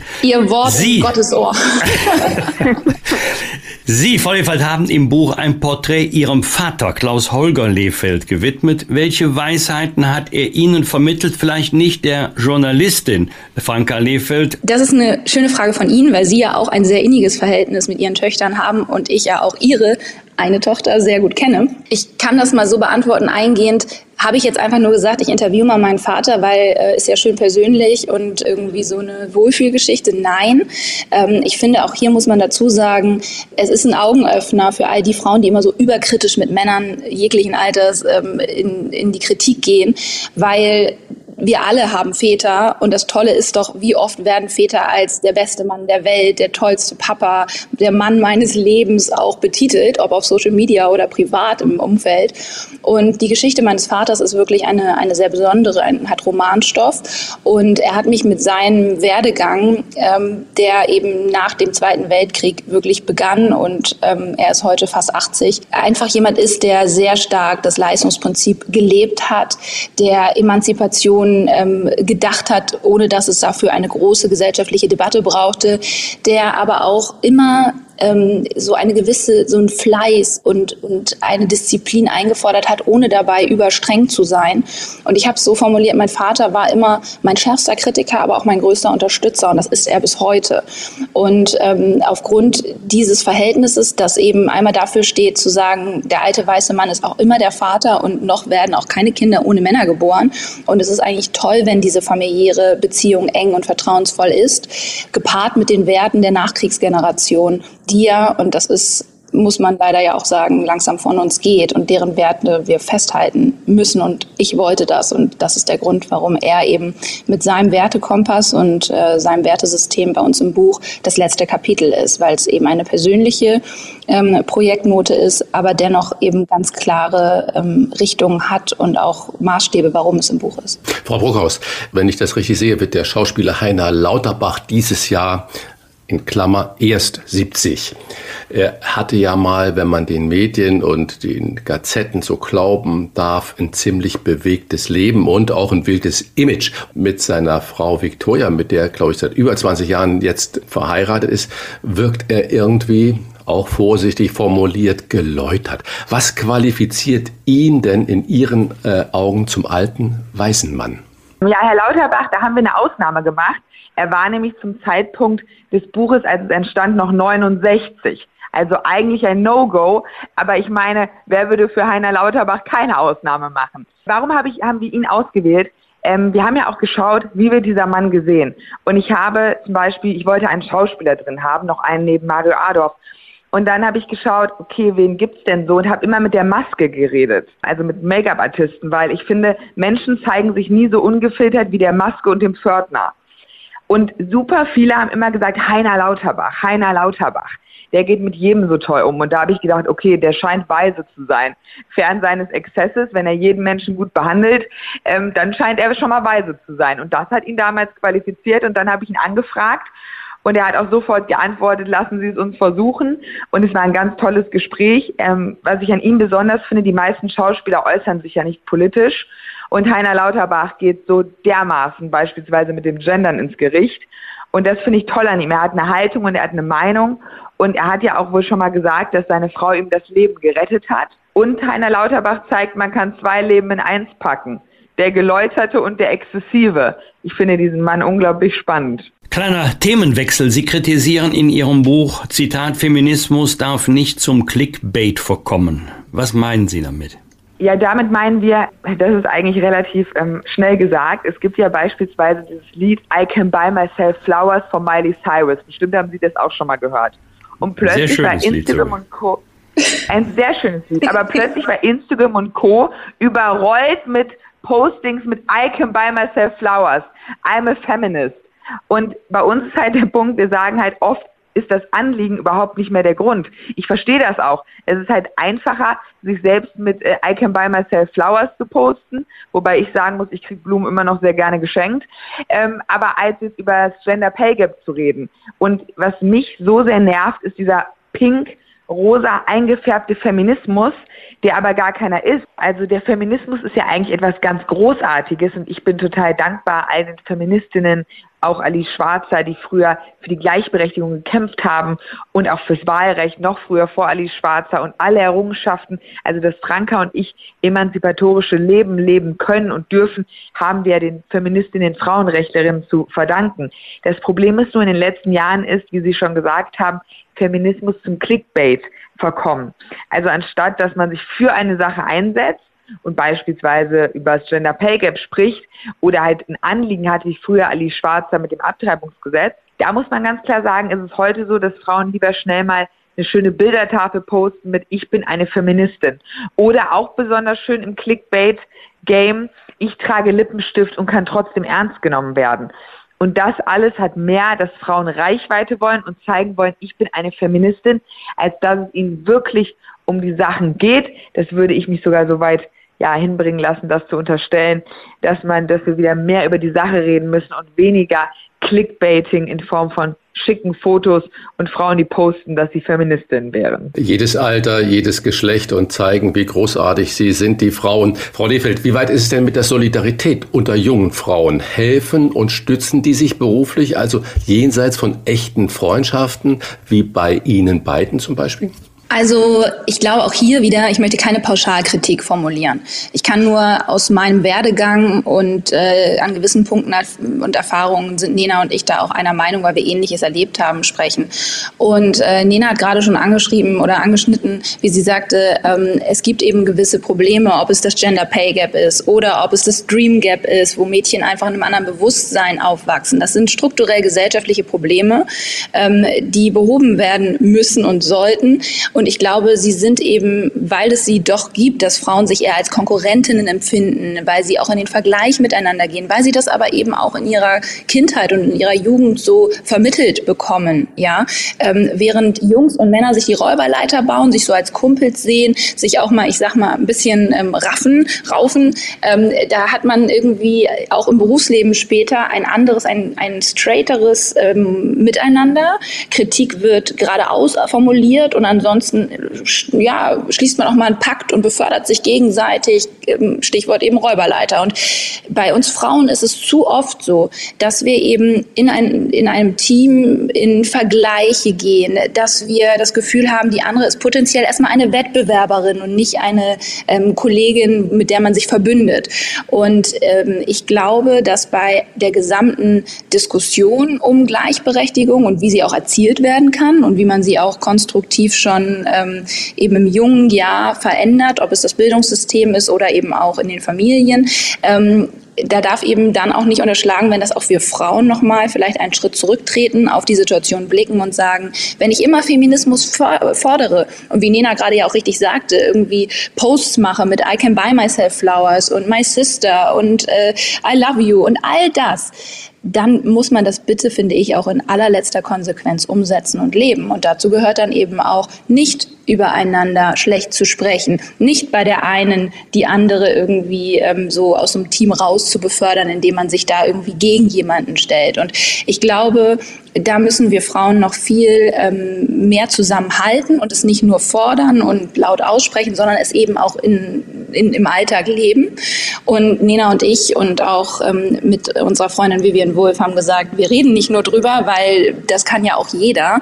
Ähm, wir haben gemeinsam, haben die beiden eben das Event ähm, Women on Top ins Leben gerufen. Das ist kein Female Only, sondern es ist eben ein Mann- und Frauen-Event, weil wir glauben, dieses Umdenken kann nur gemeinschaftlich äh, geschafft werden, erzielt werden. Und ähm, da haben wir gesagt, wir machen den ersten Schritt und zeigen eben, wir wollen wirklich miteinander und nicht gegeneinander. Und das heißt eben auch, dass wir uns als Frauen einfach erstmal unterstützen, uns freuen, dass wir uns haben, ähm, uns verbünden und das leben. Und dann glaube ich, ist das eben ein Schritt, der in der ganzen Debatte nicht ganz ignoriert werden darf, dass Männer da uns doch einen Schritt voraus sind, was eben die Brüderschaft angeht, die Verbrüderung betrifft, ja. Was macht das mit einer Gesellschaft, in der die vermeintlich richtige Moral wichtiger ist als der gesunde Menschenverstand? Ja, ich denke, dass wir hier ein ganz, ganz großes Problem haben und das nicht nur bei dem Thema Gleichberechtigung, wo plötzlich alles moralisiert wird, anstatt sich wirklich um die Themen zu kümmern, sondern wir haben das Thema Moral ja überall. Also der moralische Zeigefinger ist ja bei so vielen Themen da und deswegen haben Franka und ich ja auch in unserem Buch geschrieben, dass wir uns eigentlich nach dieser Welt sehen ohne den moralischen Zeigefinger, ohne Twitter-Shitstorms, also eine Welt, wo nicht alles moralisiert wird. Und ich glaube, das wäre ganz wichtig für unsere Gesellschaft auch. Ich habe auch das Gefühl, dass dieses zu viel Moral in unserer Gesellschaft dazu führt, dass die Meinungsfreiheit ähm, gefühlt eingeschränkt ist bei den Menschen. Also es gibt ja auch die Umfrage des Allensbachs-Instituts, dass unter 50 Prozent der Deutschen trauen, sich ihre politische Meinung zu sagen. Und es gibt ganz viele weitere Studien, zur gefühlten Meinungsfreiheit. Wir haben natürlich die Meinungsfreiheit in Deutschland, aber dieses Moralisierende, diese Moral führt dazu, dass immer weniger Menschen auch empfinden, dass wir sie haben, weil es kommt immer der moralische Zeigefinger, der sagt, nein, du bist falsch, deine Meinung ist falsch. Ja, es, manchmal hat man das Gefühl, es geht mehr um Moral als um Lösungen. Da würde ich gerne noch ergänzen. Vor allem verbunden mit Doppelmoral. Ja, und ich finde, da, das schreiben wir auch im Buch, es ist eben auch so ein Bärendienst, dem wir eigentlich dieser ganzen ernsthaften Debatte um Frauenrechte und um Gleichberechtigung und gesellschaftliches Miteinander erweisen, denn es eröffnen sich immer mehr Nebenschauplätze und auf diesen ähm, Plätzen wird dann diskutiert, ich sag mal, ob Kinderbücher umformuliert werden, ob genug äh, Personen dann irgendwie jetzt weiblich da sind oder dort sind und, und, und. Und das führt irgendwie zu so einer ähm, Genervtheit in der Gesellschaft, dass wenn man dann mit den eigentlich wichtigen Anliegen kommt und sagt, hier müssen wir ran, super viele Menschen einfach sagen, sie verdrehen die Augen und oh, bitte, ich kann es nicht mehr hören, ich äh, muss mir ja schon immer anhören irgendwie, obwohl 95 Prozent der Bevölkerung in Umfragen sagen, sie finden Gender nicht gut, sie möchten es nicht, macht, machen die Medien es trotzdem. Und da gibt es zig Beispiele für. Und es führt eben nicht dazu, dass die eigentliche Problematik angegangen wird, sondern es führt zu so einer ja, Verwässerung und Genervtheit Genervtheit in der Breite und das ist überhaupt nicht zielführend. Frau Brockhaus, Sie beschreiben in äh, der Pressemappe Ihres Verlages, wie Ihnen Wolfgang Bosbach und auch Wolfgang Kubicki bei Ihrem Bildtalk Viertel nach acht mehrfach aus der Patsche geholfen haben. Sie haben es heute Morgen auch schon mal erwähnt. Eine Spitzenpolitikerin hingegen hat Sie dreimal kurzfristig hängen lassen. Ist das typisch für die mangelnde Solidarität unter Frauen oder hatte das nur technische Gründe? Und können Sie uns denn verraten, hier unter uns, um wen es sich denn dabei handelt? Das ist natürlich mein persönlicher Eindruck und das Buch geht natürlich auch um unsere Eindrücke neben allen Fakten. Und mir ist halt bei Viertel nach acht damals im Aufbau des Formates, man muss ja auch, wenn die große Marke Bild da ist, wir hatten fünf Sendungen die Woche und es war natürlich auch Quotendruck da. Der Sender hatte gerade erst angefangen und ich ähm, muss sagen, Viertel nach acht ist übrigens ein sehr erfolgreiches Format, auch bis heute. Und dann kam es manchmal, dass man eine Lücke hatte oder auch, dass der Senderchef mir sagte, also heute brauchst du aber eine gute Quote. Und da gab es drei Männer, Wolfgang Bosbach, Wolfgang Kubicki und auch Hans-Ulrich Jörges, die es probiert haben, dann möglich zu machen. Ich weiß nicht, ob Sie sich noch erinnern, Herr Bosbach, aber Sie sind auch mal eher in ein Hotel gefahren, um zugeschaltet werden zu können in die Sendung. Und das hat mir immer viel bedeutet, weil ich es toll fand, dass halt diese drei Männer, die es ja auch nicht nötig haben, dauernd in dem Format zu sitzen, ähm, dass sie sich dann so bemüht haben und immer wirklich bemüht waren und probiert haben, mir da auch zu helfen. Und die drei haben auch immer für die Quote gesorgt. Und das hat mir sehr geholfen im Aufbau des Formates, weil man ja, egal wie groß die Marke ist, erstmal zeigen muss, dass das Format sich trägt. Und diese Spitzenpolitikerin, deren Name ich nicht nennen werde, weil das fände ich unfair, die ist auf jedem Female Empowerment Event gefühlt dieser Republik, das kann ich dazu nur sagen und die hat immer absagen lassen. Beim ersten Mal dachte ich noch, okay, ihr ist was dazwischen gekommen. Beim zweiten Mal habe ich gedacht, naja, kann mal sein. Aber beim dritten Mal habe ich es dann wirklich als Frechheit empfunden, weil da muss man ja gar nicht zusagen. Und Sie können sich vorstellen, wenn man immer um 16 Uhr jemand anderen suchen muss für den Platz, ist es nicht so leicht. Anders zum Beispiel Carsten Linnemann, der ist ja auch bei der Union. Ich kannte ihn damals zu dem Zeitpunkt noch gar nicht, aber er musste mir absagen, hat mich dann selber persönlich angerufen und gesagt, dafür komme ich dann zweimal, wenn Sie mögen. Aber das hatte Stil und ich habe das in meiner Karriere auch schon öfter erlebt, dass Frauen viel reden, viel auf Events sind und viel über Feminismus sprechen. Auch jetzt keine Pauschalisierung, aber dass dann genau die Frau, wo ich morgens noch einen Post sehe, we all should be feminists, nicht mal mit ihrer Praktikantin Mittagessen geht, was man dann halt weiß, wenn man irgendwie auch mal zusammen gearbeitet hat. Und deswegen würde ich mir wünschen, dass wir Frauen, bevor wir immer die Männer verurteilen, und dazu ist unser Buch auch ein Aufruf, erstmal bei uns schauen. Vielleicht mal anstatt ein Posting mal mit der Praktikantin Mittagessen gehen. Vielleicht mal anstatt wieder ein Female-Only-Event zu besuchen, wo leider bei vielen nicht so viel bei entsteht. Ich habe früher auch mal einige besucht, dann mich entschieden, keine Female-Only-Events mehr zu besuchen. Vielleicht einfach mal probieren, Mentorin für jemanden zu werden, jemanden zu unterstützen. Da ist Franka zum Beispiel ein gutes Beispiel. Wir sind ja auch engste Freundinnen, aber mein Urteil ist da, glaube ich, trotzdem wichtig. Sie hat, als sie RTL verließ, dafür gesorgt, dass ihre Sendezeit eine andere junge Frau bekommt. Das hätten aber viele Frauen gar nicht gemacht. Und ich glaube, das ist mehr gelebter Feminismus und dementsprechend lebt auch Herr Bosbach den Feminismus. Auf jeden Fall, der ist mit mir damals getan. Mehr als viele, die immer nur darüber reden. Zumal es ja bei uns zu Hause 5 zu 1 gegen mich steht. Also ich habe mich ein, ich habe gelernt, mich auch. einzuordnen. Und, und, wenn, und, und wenn ich so eine, ja, der Frau Lefeld gerade erwähnt, so eine ganz kuschelige WhatsApp von meinen Kindern bekomme, so für den besten Papa der Welt und dann auch mit Herzchen, da würde ich vermutlich nur ein Wort zurückschreiben. Wie viel? Gut, also äh, Female Empowerment ist das, was sich ja Frauen, Sie haben es gerade erwähnt, heutzutage bei eigenen Events gerne auf die Fahne schreiben. Ich stimme ihr da komplett zu, weil wir diesen Weg auch gegangen sind. Das ist jetzt keine ähm, Kritik von der Seitenlinie, sondern wir haben erlebt, dass wir gesagt haben, okay, komm, wir, wir gehen auf diese Networking-Events und es gibt ja wirklich inzwischen gefühlt jeden Abend in Berlin so eine Veranstaltung. Das äh, bezieht sich ja gar nicht mehr jetzt auf ein einzelnes Event, sondern es ist ja ja wirklich ähm, ohne Ende. Und wir haben immer gemerkt, dass dann es teilweise gute Gespräche waren oder ein netter Abend, aber dann fehlte am nächsten Tag eigentlich das Ergebnis. Es ist ja nicht nur einfach, wie Nena schon sagte, zusammen Fotos machen und auftreten und einen Hashtag drunter setzen. Und mit dem Event Women on Top, das übrigens ja jetzt auch wieder im März stattfindet, haben wir gesagt, wir müssen mehr in das konkrete Tun kommen. Und das beinhaltet eben wie im vergangenen Jahr, dass wir eine Award gegründet haben und gesagt haben, wie können wir denn wirklich helfen? Eine Studentin, die super gute Leistungen vollbringt, die eigentlich die besten Startpositionen aufgrund ihres Könnens und ihres Fleißes und ihres Willens hat, erfolgreich zu sein, die aber vielleicht aus einem äh, Umfeld kommt, privat, wo sie sagt, ich kann mir mein Studium nicht mal eben so leisten, weil meine Eltern mir das nicht bezahlen oder mich unterstützen können, weil es vielleicht auch gar nicht geht. Und dann haben wir gesagt, okay, dann gründen wir einen Award und ähm, der, die Gewinnerin bekommt von unserer Veranstaltung, von unseren Sponsoren, von dem, was wir gegründet haben, ihren Studienkredit bezahlt. Damit helfen wir im Alltag viel mehr, ähm, an diesem Beispiel jetzt mal gesetzt, als wenn man nur sagt, äh, wir sprechen darüber, was Frauen für Frauen, unter Frauen, ohne Männer, gegen die Männer tun können. Und auf unserer Veranstaltung haben wir im letzten Jahr sehr intensiv das Thema Quote debattiert und eben halt auch mit äh, zwei Männern, die sehr erfolgreich sind, die Frauen einstellen, die in den Positionen sind, die wirklich dann auch einen Unterschied machen können, weil sie darüber entscheiden, wer kommt in welche Position.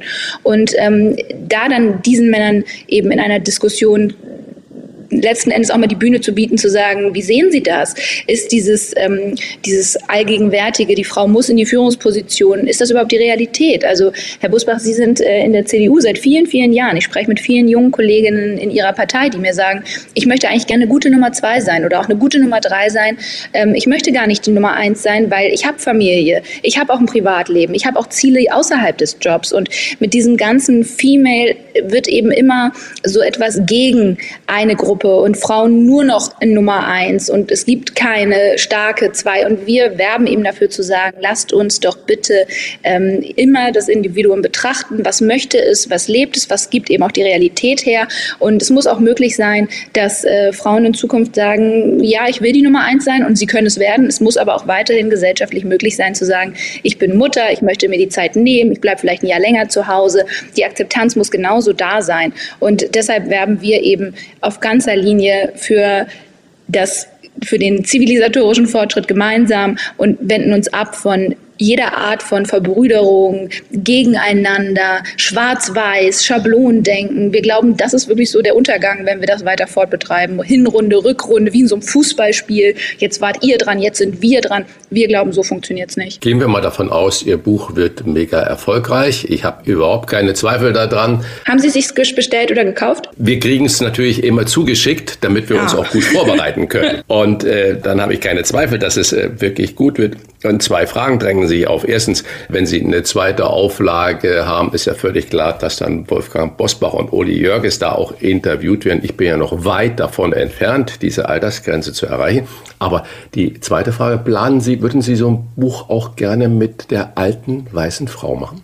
Ja, das ist definitiv eine Überlegung von uns, weil, also das Spannende war ja, Franka und ich haben einfach gesagt, wir möchten gerne die zehn Porträts oder zehn Lebensgeschichten, Interviews mit erfolgreichen Männern über 70 machen, um mal mit diesem Feindbild aufzuräumen. Da haben wir eigentlich gar nicht an irgendeine Debatte gedacht in dem Moment. Und dann kam direkt zurück, ja, aber da muss auf jeden Fall eine Frau rein und es geht auf gar keinen Fall nur mit zehn Männern. Und irgendwann haben Franka und ich uns in so einer Lage gefühlt, dass wir dachten, nein, wir wollen dieses Buch aber über Männer schreiben. Warum muss da jetzt eine Frau mit rein? Und da gab es wirklich heftige Diskussionen immer überall, wo wir mit dem Thema ankamen. Da müsste jetzt aber eine Frau mit rein. Und da haben wir uns dann gegen gewehrt und haben gesagt, also es gibt auf diesem Markt so viele Bücher, und das ist toll, über erfolgreiche Frauen, wo kein einziger Mann drin ist übrigens. Es gibt zum Beispiel gute Nachtgeschichten für rebellische Mädchen, nur mit Frauen drin. Es gibt so viele Bildbände, nur mit Frauen, Zitate von starken Frauen für starke Frauen. Das hinterfragt niemand. Da muss nie der Quotenmann rein. Aber bei unserem Buch wurde immer gesagt, da muss aber eine Frau rein. Und da haben wir gesagt, nein, das ist jetzt mein Buch über Männer.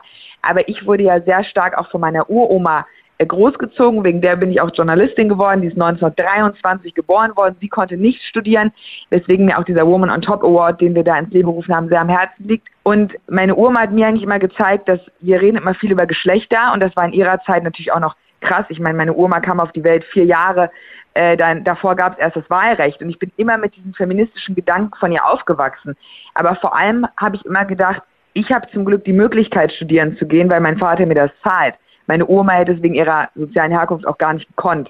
Und dementsprechend, glaube ich, müssen wir mehr über soziale Herkunft reden. Und ich würde aber sehr gerne ähm, das Buch der meiner Oma widmen und vielleicht mit Franka alte, weise Frauen schreiben. Gibt es denn eine bestimmte alte, weise Frau, die Sie jetzt vor Augen haben, die Sie bewundern?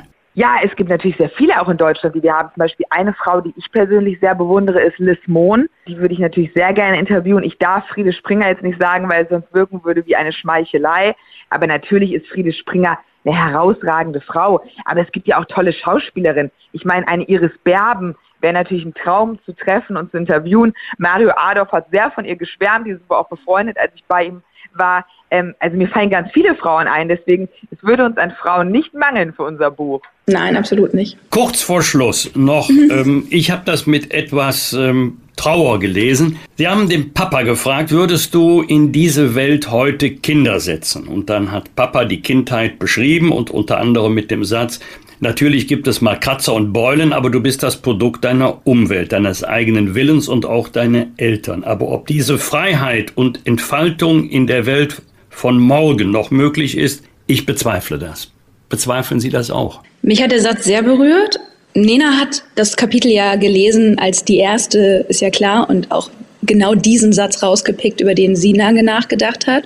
Und ich habe diese Frage nicht nur meinem Vater, sondern auch Stefan Aust gestellt und war dann doch erleichtert, seine Antwort zu hören, die ich dann für mich übernehmen würde, weil Stefan Aust sehr schön sagt, damit dürfen wir gar nicht erst anfangen. Dann wäre die Menschheit ja schon am Ende. Dann würde es uns längst nicht mehr geben, weil es hat immer Krisen gegeben. Es hat immer Herausforderungen auch für die Gesellschaft gegeben. Und er sagt eben, das Beste, was man tun kann eigentlich, ist, dass man ein Kind in diese Welt setzt, dem man seine Werte und sein Wissen und seine, seine Liebe mitgibt und dadurch eben halt die Welt von morgen mitprägt, mitgestaltet. Und ich fand das sehr schön, wie, wie Stefan sofort abgewunken hat, so nach dem Motto, hör mir bloß auf, darüber müssen wir gar nicht reden, dann sterben wir alle aus und dann ist das Leben schon vorbei und wir können alle schlafen gehen. Und ich finde, die Überlegung meines Vaters hat natürlich etwas was wir ja auch in diesem Gespräch in den vergangenen äh, Minuten ausführlich besprochen haben. Inwiefern ähm, ist Freiheit noch so möglich? Inwiefern ähm, entwickeln wir uns da auch in, in dieser Demokratie und im Rahmen unseres Grundgesetzes wirklich weiter? Und wo bauen wir uns eigene Schranken und, und wo werden Schablonen aufgelegt?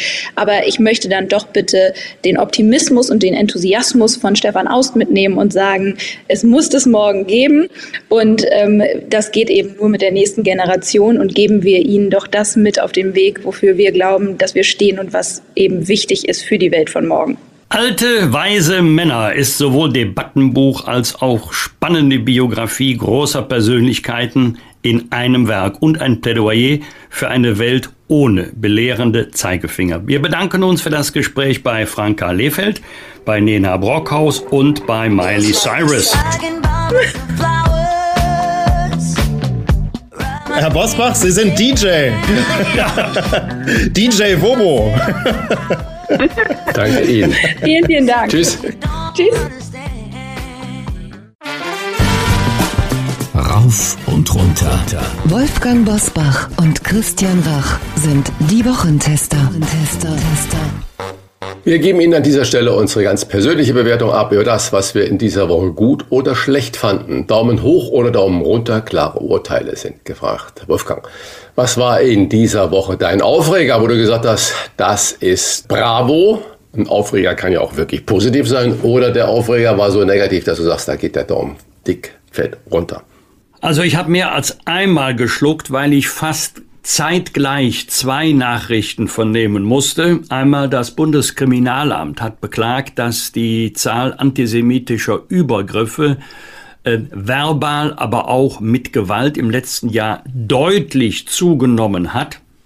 Und gleichzeitig hat die Staatsanwaltschaft Braunschweig die Aussage eines Neonazis, ich zitiere, Judenpresse, Judenpack, Feuer und Benzin für euch, Zitat Ende, von der Strafvorschrift des Paragraphen 130 Strafgesetzbuch ausgenommen. Begründung, es ließe sich nicht belegen, dass der Beschuldigte, ein Funktionär der Partei, die Rechte, sich mit diesem Aufruf ganz allgemein gegen die in Deutschland lebenden Juden richten würde. Diese Aussage habe sich nur gegen Journalisten gerichtet. Also es mag sein, ich will das gar nicht ausschließen, dass es jetzt nicht alleine die Staatsanwaltschaft Braunschweig ist oder war, äh, die das Recht so ausgelegt hat. Andere Juristen kämen vielleicht zu dem gleichen Ergebnis, aber das muss übrigens nicht nur der jüdischen Gemeinde bitter ausstoßen, äh, wenn solche Aussagen als strafrechtlich völlig irrelevant bezeichnet werden. Der Daumen hoch für, für Christian Lindner, für den Finanzminister, der diese Woche völlig zu Recht darauf hingewiesen hat, dass es ganz, ganz schwer ist, in dieser Situation, in der wir uns jetzt allerspätestens seit dem 24. Februar vergangenen Jahres befinden, so zu tun, als hätte sich gegenüber den Verabredungen an de, in dem Koalitionsvertrag nichts geändert. Oder anders formuliert, als müsste jetzt alles eins zu eins aus dem Koalitionsvertrag umgesetzt werden, auch wenn das mit erheblichen finanziellen Belastungen verbunden ist obwohl sich die Lage auf dem Finanzmarkt deutlich verändert zulasten des Bundes verschlechtert hat.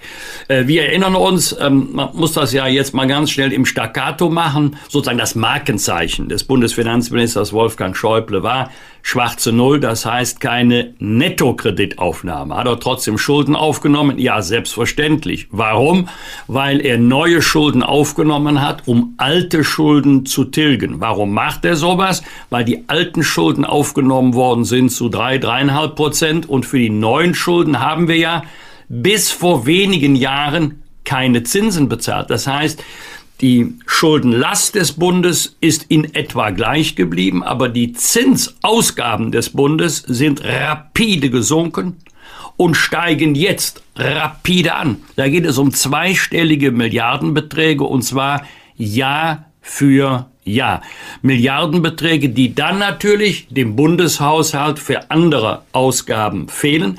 Und im Moment sieht es ja überhaupt nicht danach aus, ganz im Gegenteil, dass die Europäische Zentralbank ihre Zinspolitik ändern würde. Vielleicht zieht sie auch noch einmal die Schrauben an, also sie erhöht den Leitzins, was die Kredite wieder teurer machen würde, um die Inflationsrate zu senken. Dadurch hätte auch der Bundeshaushalt eine immer höhere Belastung durch Zinsausgaben getilgt werden müssen, die Kredite ja sowieso. Und äh, dann ist die Befürchtung von Christian Lindner, äh, und die ist wohl berechtigt, dass wir den Weg in den Schuldenstaat immer weiter, immer schneller beschreiten und damit auch der zukünftigen Generation Lasten auferlegen, die die Generation gar nicht wird tragen können. Lieber Christian, was hat dich geärgert oder gefreut? Ja, äh, viele Dinge. Also gefreut hat mich, dass es plötzlich geräuschlos eine Einigung in einem Brexit-Streit gab, nämlich äh, Zollkontrolle zwischen Großbritannien und Nordirland, die ja eigentlich Teil des Brexit-Vertrags war. Nee, man hat hinter den Kulissen scheinbar über Wochen und Monate eine Formel gefunden. Die Kommissionspräsidentin von der Leyen ist nach London geflogen und hat sich mit dem äh, britischen Premierminister Richie Sunak zusammengesetzt und haben eine Pressekonferenz gemacht. Und schon hat man diese Sache vom Tisch gebracht. Das finde ich, das war mal ein, eine Hintergrunddiplomatie mit einem tollen öffentlichen Ergebnis. Äh, warum man das nicht öfters so machen kann, entzieht sich mir. Aber äh, dafür, das fand ich großartig. Daumen runter für Fußballrandale in Hamburg, St. Pauli gegen Hansa Rostock. 1700 Polizisten waren im Einsatz, mussten die Fans trennen. Äh, es war hinterher im Stadion alles verwüstet, die Toiletten rausgebrochen, die Wände, zwei Züge wurden zerstört. Das hat nichts mehr damit zu tun. Reflexartig die Vereine, ja, das sind, wir müssen die guten Fans schützen, die bösen, die wollen wir nicht haben, bla bla bla. Es läuft einfach so weiter und es passiert nichts. Da muss dran gearbeitet werden. Wenn man als Familienvater mit den Kindern zu so einem Fußballspiel geht, muss man wirklich Angst haben. Daumen runter für das Regime im Iran. Äh, man liest gerade, der Spiegel hat es veröffentlicht, Giftanschläge auf Mädchenschulen Plural. Mindestens zehn Mädchenschulen, in zehn Mädchenschulen gab es Giftanschläge auf die dortigen Schülerinnen, die mit Verätzungen der, der Luftwege, Atembeschwerden und so weiter einhergeht. Mutmaßung, äh, religiöse Fanatiker wollen gar nicht, dass die Mädchen sogar in die Schule gehen. Das kann man sich nicht mehr vorstellen, äh, was da abgeht. Das finde ich also ohne Worte. Daumen hoch muss ich sagen, für den Vorstoß von Bundeslandwirtschafts- und Verbraucherschutzminister Cem Özdemir über ein Werbeverbot für Süßwarenwerbung für Kinder äh, zu diskutieren. Und man sieht, dass er nur mit diesen Gedanken in ein Wespennest gestochen hat. Und ich glaube, wenn man diese Gedanken zulässt, das heißt ja nicht, dass alles verboten werden soll. Wir müssen anfangen, darüber zu denken. Mal eine kleine Erfahrung, persönliche Erfahrung vor Jahren hatte ich in der Sendung bei RTL und da fiel mir in der Redaktion eine Einladung der deutschen Süßwarenindustrie zu einem, in Bonn sollte das stattfinden, zu, zu einer Konferenz mit vielen, wie das immer so ist, Vortragenden und ein Vortrag von einem großen Wirtschaftsinstitut war der Titel Das Ausnutzen der kindlichen Unerfahrenheit beim Süßwareneinkauf. Ich wollte daran teilnehmen, wurde verhindert. Wir wollten ein Einschleusen, wurde strengste Personenkontrolle gemacht. Ich habe dieses Thema einer Veranstaltung, das muss man sich auf der Zunge zergehen lassen, öffentlich gemacht. Ich wurde sofort mit einstweiligen Verfügungen überzogen und war hinterher dann auf einem großen Kongress von der Lebensmittelindustrie äh, einer Podiumsdiskussion dabei. Und das wurde da so wie, nein, wir wollten ja eigentlich das positiv dann darstellen, was, äh, was man darf, was man nicht darf, damit das alle wissen, auch die Werbetreibenden wissen und auch die, die Werbeschaffenden wissen. Und dann habe ich gefragt, ja, warum durfte ich dann da nicht dran teilnehmen? Das ist doch toll, wenn man das dann positiv auch verkaufen, vermarkten kann. Und siehe da, da gab es nur lange Gesichter. Also da ist viel Handlungsbedarf. Ob man alles gleich verbieten muss, äh, das ist gar nicht gesagt. Aber äh, Appelle alleine genügen nicht. Und da sage ich Daumen hoch für Cem Özdemir mit diesem äh, Vorschlag weil er eine notwendige Diskussion einfach in Gang setzt. Und noch Daumen hoch für Kate Blanchett. Ich habe sie im Interview bei Sandra Maischberger gesehen. Eine tolle Frau, eine Schauspielerin, Weltstar, die klare politische Aussagen formuliert, wo ich sage, da nutzt jemand seine Bekanntheit, um nicht nur das schöne Hollywood-Leben zu genießen, sondern sich auch wirklich einzubringen in Verantwortung, in sozialem Engagement, wo ich sage, da könnten sich viele Deutsche eine Scheibe dran abschneiden. Wir haben es gerade heute im Gespräch mit Frau Brockhaus und Frau Liefeld gehört, dass zum Beispiel Heiner Lauterbach jemand ist, der klare Positionen da bezieht. Da sage ich, das wünsche ich mir mehr von Menschen, die in der Öffentlichkeit sind, klare Aussagen zu auch mal einem brisanten Thema. Was wird? Was wird? Wolfgang Bosbach und Christian Rach sind die Wochentester. Wochentester. Großes Jubiläum, ein Jubiläum, das vermutlich sehr, sehr vieles auch in unserer Republik und in unserer Politik verändert hat. Wolfgang, am Montag vor 40 Jahren wurden die Grünen erstmals in den Bundestag äh, gewählt. Ich erinnere mich noch sehr, sehr genau daran, das war in Bonn, wie das dann ablief. Fischer mit Turnschuhen und Jeans. Die Grünen haben ja einen radikalen Wandel jetzt in diesen 40 Jahren durchgemacht von der friedensbewegten Öko-Pullover-Trägern mit Sonnenblume zu einer Regierungspartei, die Panzer an die Ukraine liefert. Wie hat sich denn dein Blick auf die Grünen in den vergangenen 40 Jahren gewandelt? Und noch eine Nachfrage, hast du sogar Freunde in der Grünen Partei? Vielleicht würden die Namen, die ich jetzt nenne, Freundschaft für übertrieben halten. Ich würde sie auch selber nicht als gute persönliche Freude bezeichnen, aber ich habe in 50 Jahren Politik ganz verschiedene Erfahrungen gesammelt, übrigens überwiegend positiv, nicht negativ. Also auf einige hätte ich auch gerne verzichtet, aber das gibt's in jedem Beruf. Und zu den positiven Erfahrungen gehört auch, dass es Sympathie gibt, auch über Parteigrenzen hinweg, selbst bei unterschiedlichen politischen Auffassungen. Ich hatte immer ein gutes Verhältnis zu Cem Özdemir oder zu Wolfgang Wieland, der Mitglied des Innenausschusses war, als ich dessen Vorsitzender war. Das ist ja nun ein ganz alter Haudegen aus der Friedensbewegung. Selbst zu Claudia Roth. Ich gebe zu, also solange wir nicht über Politik sprechen, da haben wir ein ganz gutes Verhältnis. Also im, zum Beispiel im Fußball kennt ihr sich echt gut aus. Und es wäre auch schade, wenn es anders wäre, also wenn Sympathie und Verständnis nur strikt an Parteigrenzen Halt machen würde. Und zu den Veränderungen der Grünen, ähm, Hans-Christian Ströble ist also ein grünes Urgestein, kürzlich verstorben, hat einmal zu mir gesagt, die Grünen wollten das System verändern. Aber das System hat die Grünen mehr verändert als die Grünen das System. Und äh, kann mich noch gut erinnern, als die Grünen in den Bundestag einzogen, natürlich strikt mit Rotationsprinzip, alle nur kurze Zeit, dann kommen die nächst, haben die sich sofort wieder richtigerweise von, ähm, von verabschiedet. Also ähm, die Grünen haben sicherlich das muss man ihnen zugutehalten. Themen ganz oben auf die politische Tagesordnung gesetzt, die möglicherweise ohne die Grünen nicht so prominent behandelt worden wäre. Kann mich noch gut daran erinnern, dass wir also als Union Herbert Gruhl mal in den eigenen Reihen hatten. Titel des Buches war, das war ein Bestseller, ein Planet wird geplündert das war eher immer ein Außenseiter. Dann kamen die, die Grünen und haben dieses Thema äh, Klima, Umweltschutz äh, ganz prominent nach vorne gebracht.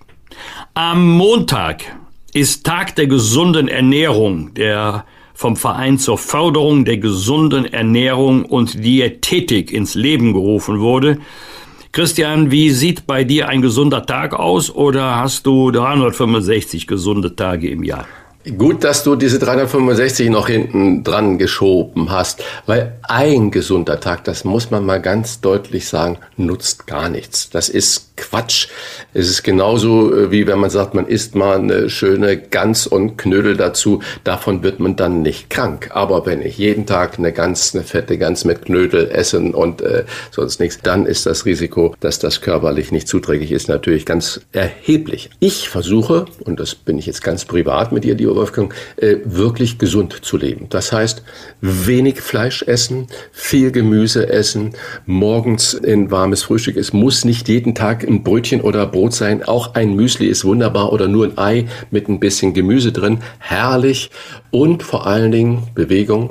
Ich mache regelmäßig Sport in der Woche, äh, habe eine kleine Männerrunde, wo wir uns immer treffen. Da wird Yoga gemacht und gepumpt und gedehnt und so. Ich fahre viel Fahrrad und ich versuche jeden Tag einen großen Spaziergang zu machen. Ich glaube, wir müssen nicht so heilig werden und gar kein Alkohol trinken und nie mal ein Stück Fleisch essen. Aber das Kontrollierte, das weniger ist eigentlich das Gesunde. Viel Grünzeug, viel Gemüse, Bewegung und das das ganze Jahr über, dann darf man gerne auch mal sündigen. Und wenn wir das erreichen mit einem Tag, der das als Initialfunken bieten soll, dann hätten wir sehr, sehr viel äh, erreicht, nicht nur für einen persönlich, sondern auch für die Volkswirtschaft, für die Volksgesundheit, weil Gesundheitsschäden kosten Milliarden jedes Jahr, Milliarden. Am Montag startet um 20.15 Uhr im ZDF der Öko-Thriller Der Schwarm. Das ist die 40 Millionen teure Verfilmung des Bestsellers von Frank Schätzing. Ich habe dieses Buch verschlungen. Ich konnte es gar nicht aus der Hand legen, als das damals auf den Markt kam und äh, war wirklich gefesselt. Und äh, ein paar der Akteure sind ja reale, existierende Menschen aus Kiel, aus Bremerhaven und so weiter. Und äh, zwei, drei kannte ich auch und es war ein unglaubliches Ereignis, das zu lesen. Frank Schätzing lässt nun kein gutes Wort an der Verfilmung. Für Schätzing ist die Serie ein zusammengeschusterter Unsinn. Wolfgang, wirst du trotzdem neugierig auf den Schwarm sein? Wirst du das gucken? Gucken kann ich es nicht, aber aufnehmen und später gucken auf jeden Fall. Denn es ist mir schon sehr oft passiert, dass ich bei der Verfilmung von Büchern enttäuscht war. Warum? Man hat ganz bestimmte Bilder im Kopf und die findet man dann nicht wieder. 40 Millionen Euro ist für einen Hollywood-Blockbuster wirklich nicht viel, aber für eine Verfilmung fürs Fernsehen sehr viel Geld. Ist die Frage, ist gut angelegtes Geld oder nicht? Eine große deutsche Tageszeitung hat zu dem Film Der Schwarm geschrieben, der Schmarren. Da will ich natürlich gucken. Werden die Bilder, die ich im Kopf habe, realisiert? Bin ich am Ende enttäuscht? Ist es doch ein guter Film oder ist es eben der Schmarren oder der von dir so zitierte, du hast ja Schätzing zitiert, also den Autor selber, zusammengeschusterter Unsinn. Das interessiert mich schon, ob diese Kritik berechtigt ist. Am Dienstag ist der Equal Pay Day in Deutschland. Er wurde in den USA ins Leben gerufen und erstmal 2008 in Deutschland begangen. Der Equal Pay Day markiert den Tag, bis zu dem Frauen rechnerisch umsonst arbeiten, wenn man die Verdienstlücke zwischen den Geschlechtern in Arbeitszeit umrechnet. Der Lohnunterschied beträgt laut Statistischem Bundesamt 18 Prozent. Vergleicht man jedoch Ausbildung und Position beträgt der Lohnunterschied je nach Betrachtung nur oder immerhin noch 7%. Christian, im vergangenen Jahr wurde der Equal Pay Day ebenfalls am 7. März begangen, hat sich also nichts geändert und nichts verbessert im Vergleich zu den vergangenen Jahren. Und wie groß ist nach deiner Erfahrung diese Lücke bei der Bezahlung zwischen Männern und Frauen in der Gastronomie? Also ich glaube, dass wir ständig an der Gleichbezahlung arbeiten und dass das auch im letzten kleinen oder auch großen Betrieb angekommen ist, dass gleiche Leistung, gleiches Geld erfordert und auch berechtigterweise erwartet. Vermutlich ist es wie mit der Rentenangleichung Ost und West. Es geht immer nur in kleinen Schritten, Stückchen voran und es wird noch eine Zeit dauern. Aber du hast ja gesagt, wenn man Position und Ausbildung und ähnliche Berufsgruppen vergleicht, dann ist der Lohnunterschied, Entschuldigung, Entschuldigung, nur noch in Anführungsstriche sieben Prozent. Also da tut sich was. Es könnte schneller gehen, völlig zu Recht. Warum kann überhaupt nicht einleuchten, warum unterschiedlich für gleiche Arbeit bezahlt wird? Eine Frage nach dem Gender Pay Gap in der Gastronomie. Ich weiß es heute nicht mehr. Es war nie ein Thema in meinen Läden, in meinen Unternehmungen. Nie. Es wurde nie nach Männern oder Frauen oder es gab nicht die Köchin, die weniger verdient hat als der Koch überhaupt nicht. Im Service war es auch nicht weniger. Die Restaurantleiterin hat genauso viel verdient wie der Restaurantleiter und äh, die Servicemitarbeiter so viel wie die Servicemitarbeiterin. Also äh, ich glaube, dass da die Gastronomie ist in vielen Dingen weit im Hintertreffen. Das muss man nach wie vor sagen. Aber auf diesem Gebiet war meine Erfahrung, ich bin ja da seit zehn Jahren raus mindestens, ähm, kann das also das Aktuelle nicht beurteilen. Aber damals war es überhaupt kein Thema gleiche Leistung, gleiches Geld. Das war der Grundsatz. Am Mittwoch ist Internationaler Frauentag. Wir haben ja heute schon mit drei spannenden Frauen gesprochen. Jetzt deine persönliche Frage. Ich habe über Welternährungstag gesprochen und mein persönliches Anliegen und Verhalten da drin. Wolfgang, warum sollte denn deine Frau an diesem Tag gefeiert werden? Also Christian, abgesehen davon, dass bei uns äh, zu Hause ganzjährig Frauentag ist, äh, denn ich lebe ja zusammen nicht nur mit meiner Frau und den drei Töchtern, sondern auch noch mit der Schwiegermutter in einem Haus. Ich kann nur sagen, ein Riesenrespekt vor meiner Frau. Ich will nur ein Beispiel erwähnen. Meine Frau war noch bis zum dritten Kind berufstätig. Sie ist gelernte Bankkauffrau, hat bei der Kreissparkasse Köln gearbeitet. Mit dem dritten Kind ging es dann nicht mehr. Und es ist eher noch übertrieben. Ich schätze mal, dass 90, 95 Prozent der gesamten Erziehungsarbeit, der Hausarbeit zulasten meiner Frau ging ganz einfach deshalb, weil ich ja nie zu Hause war. Und jetzt sagt meine Frau, nachdem ich kein öffentliches Amt mehr innehabe, willst du nicht noch mal für den Bundestag kandidieren? Damals warst du wenigstens ab und zu zu Hause. Also ich bin ja immer noch unterwegs und zwar bundesweit. Aber wenn ich mir mal so unser Leben, wir sind ja jetzt immerhin schon 37 Jahre verheiratet, Revue passieren lasse, da kann ich nur sagen, Riesenrespekt vor den Leistungen meiner Frau. Ich höre so oft, Christian, ich höre das so oft, ah, deine Kinder sind aus dem Gröbsten raus. Ja, da muss man immer sagen, meine Kinder sind volljährig. Das stimmt, aber ob sie erwachsen sind, ist eine andere Frage. Also die halten auch heute noch meine Frau in Atem. Jetzt ist noch das Enkelkind dazugekommen. Meine Frau freut sich natürlich, dass die junge Familie in Rufweite unseres Hauses wohnt. Jetzt ist auch noch Enkelkind Nummer zwei unterwegs und ich sehe ja, wie viel sie investiert in Familie. Und wofür ich sie auch bewundere, meine Frau macht ja seit sieben Jahren Tag für Tag Arbeit in der Flüchtlingshilfe. Sie war monatelang auf der Drehscheibe im Köln-Bonner Flughafen beschäftigt, immer nachts als während der Flüchtlingskrise. Die Züge kamen aus dem Süden der Republik. Sie wurden in Köln-Bonn am Flughafen aufgenommen und verteilt auf die Erstaufnahmeeinrichtungen in Nordrhein-Westfalen. Sie betreut seitdem zwei Familien, eine aus Syrien, aus dem Irak. Das alles macht sie noch nebenbei. Also, sie wird dann in der Tat zu Recht gefeiert. Bosbach und Rach. Im Internet diewochentester.de Das waren die Wochentester mit Unterstützung vom Kölner Stadtanzeiger und dem Redaktionsnetzwerk Deutschland. Wenn Sie Kritik, Lob oder einfach nur eine Anregung für unseren Podcast haben, schreiben Sie uns auf unserer Internet- und auf unserer Facebook-Seite. Fragen gerne per Mail an kontakt.diewochentester.de. Und wenn Sie uns auf einer der Podcast-Plattformen abonnieren und liken, freuen wir uns ganz besonders. Danke für Ihre Zeit und fürs Zuhören. Kommenden Donnerstag wieder um 22 Uhr die Wochentester kompakt und am Freitag ab 7 Uhr wie gewohnt die neue, ausführliche Folge. Alles Gute bis dahin und eine angenehme Woche. Was war? Was wird? Wolfgang Bosbach und Christian Rach sind die Wochentester. Ein Maßgenau Podcast. Powered bei Redaktionsnetzwerk Deutschland und Kölner Stadtanzeiger.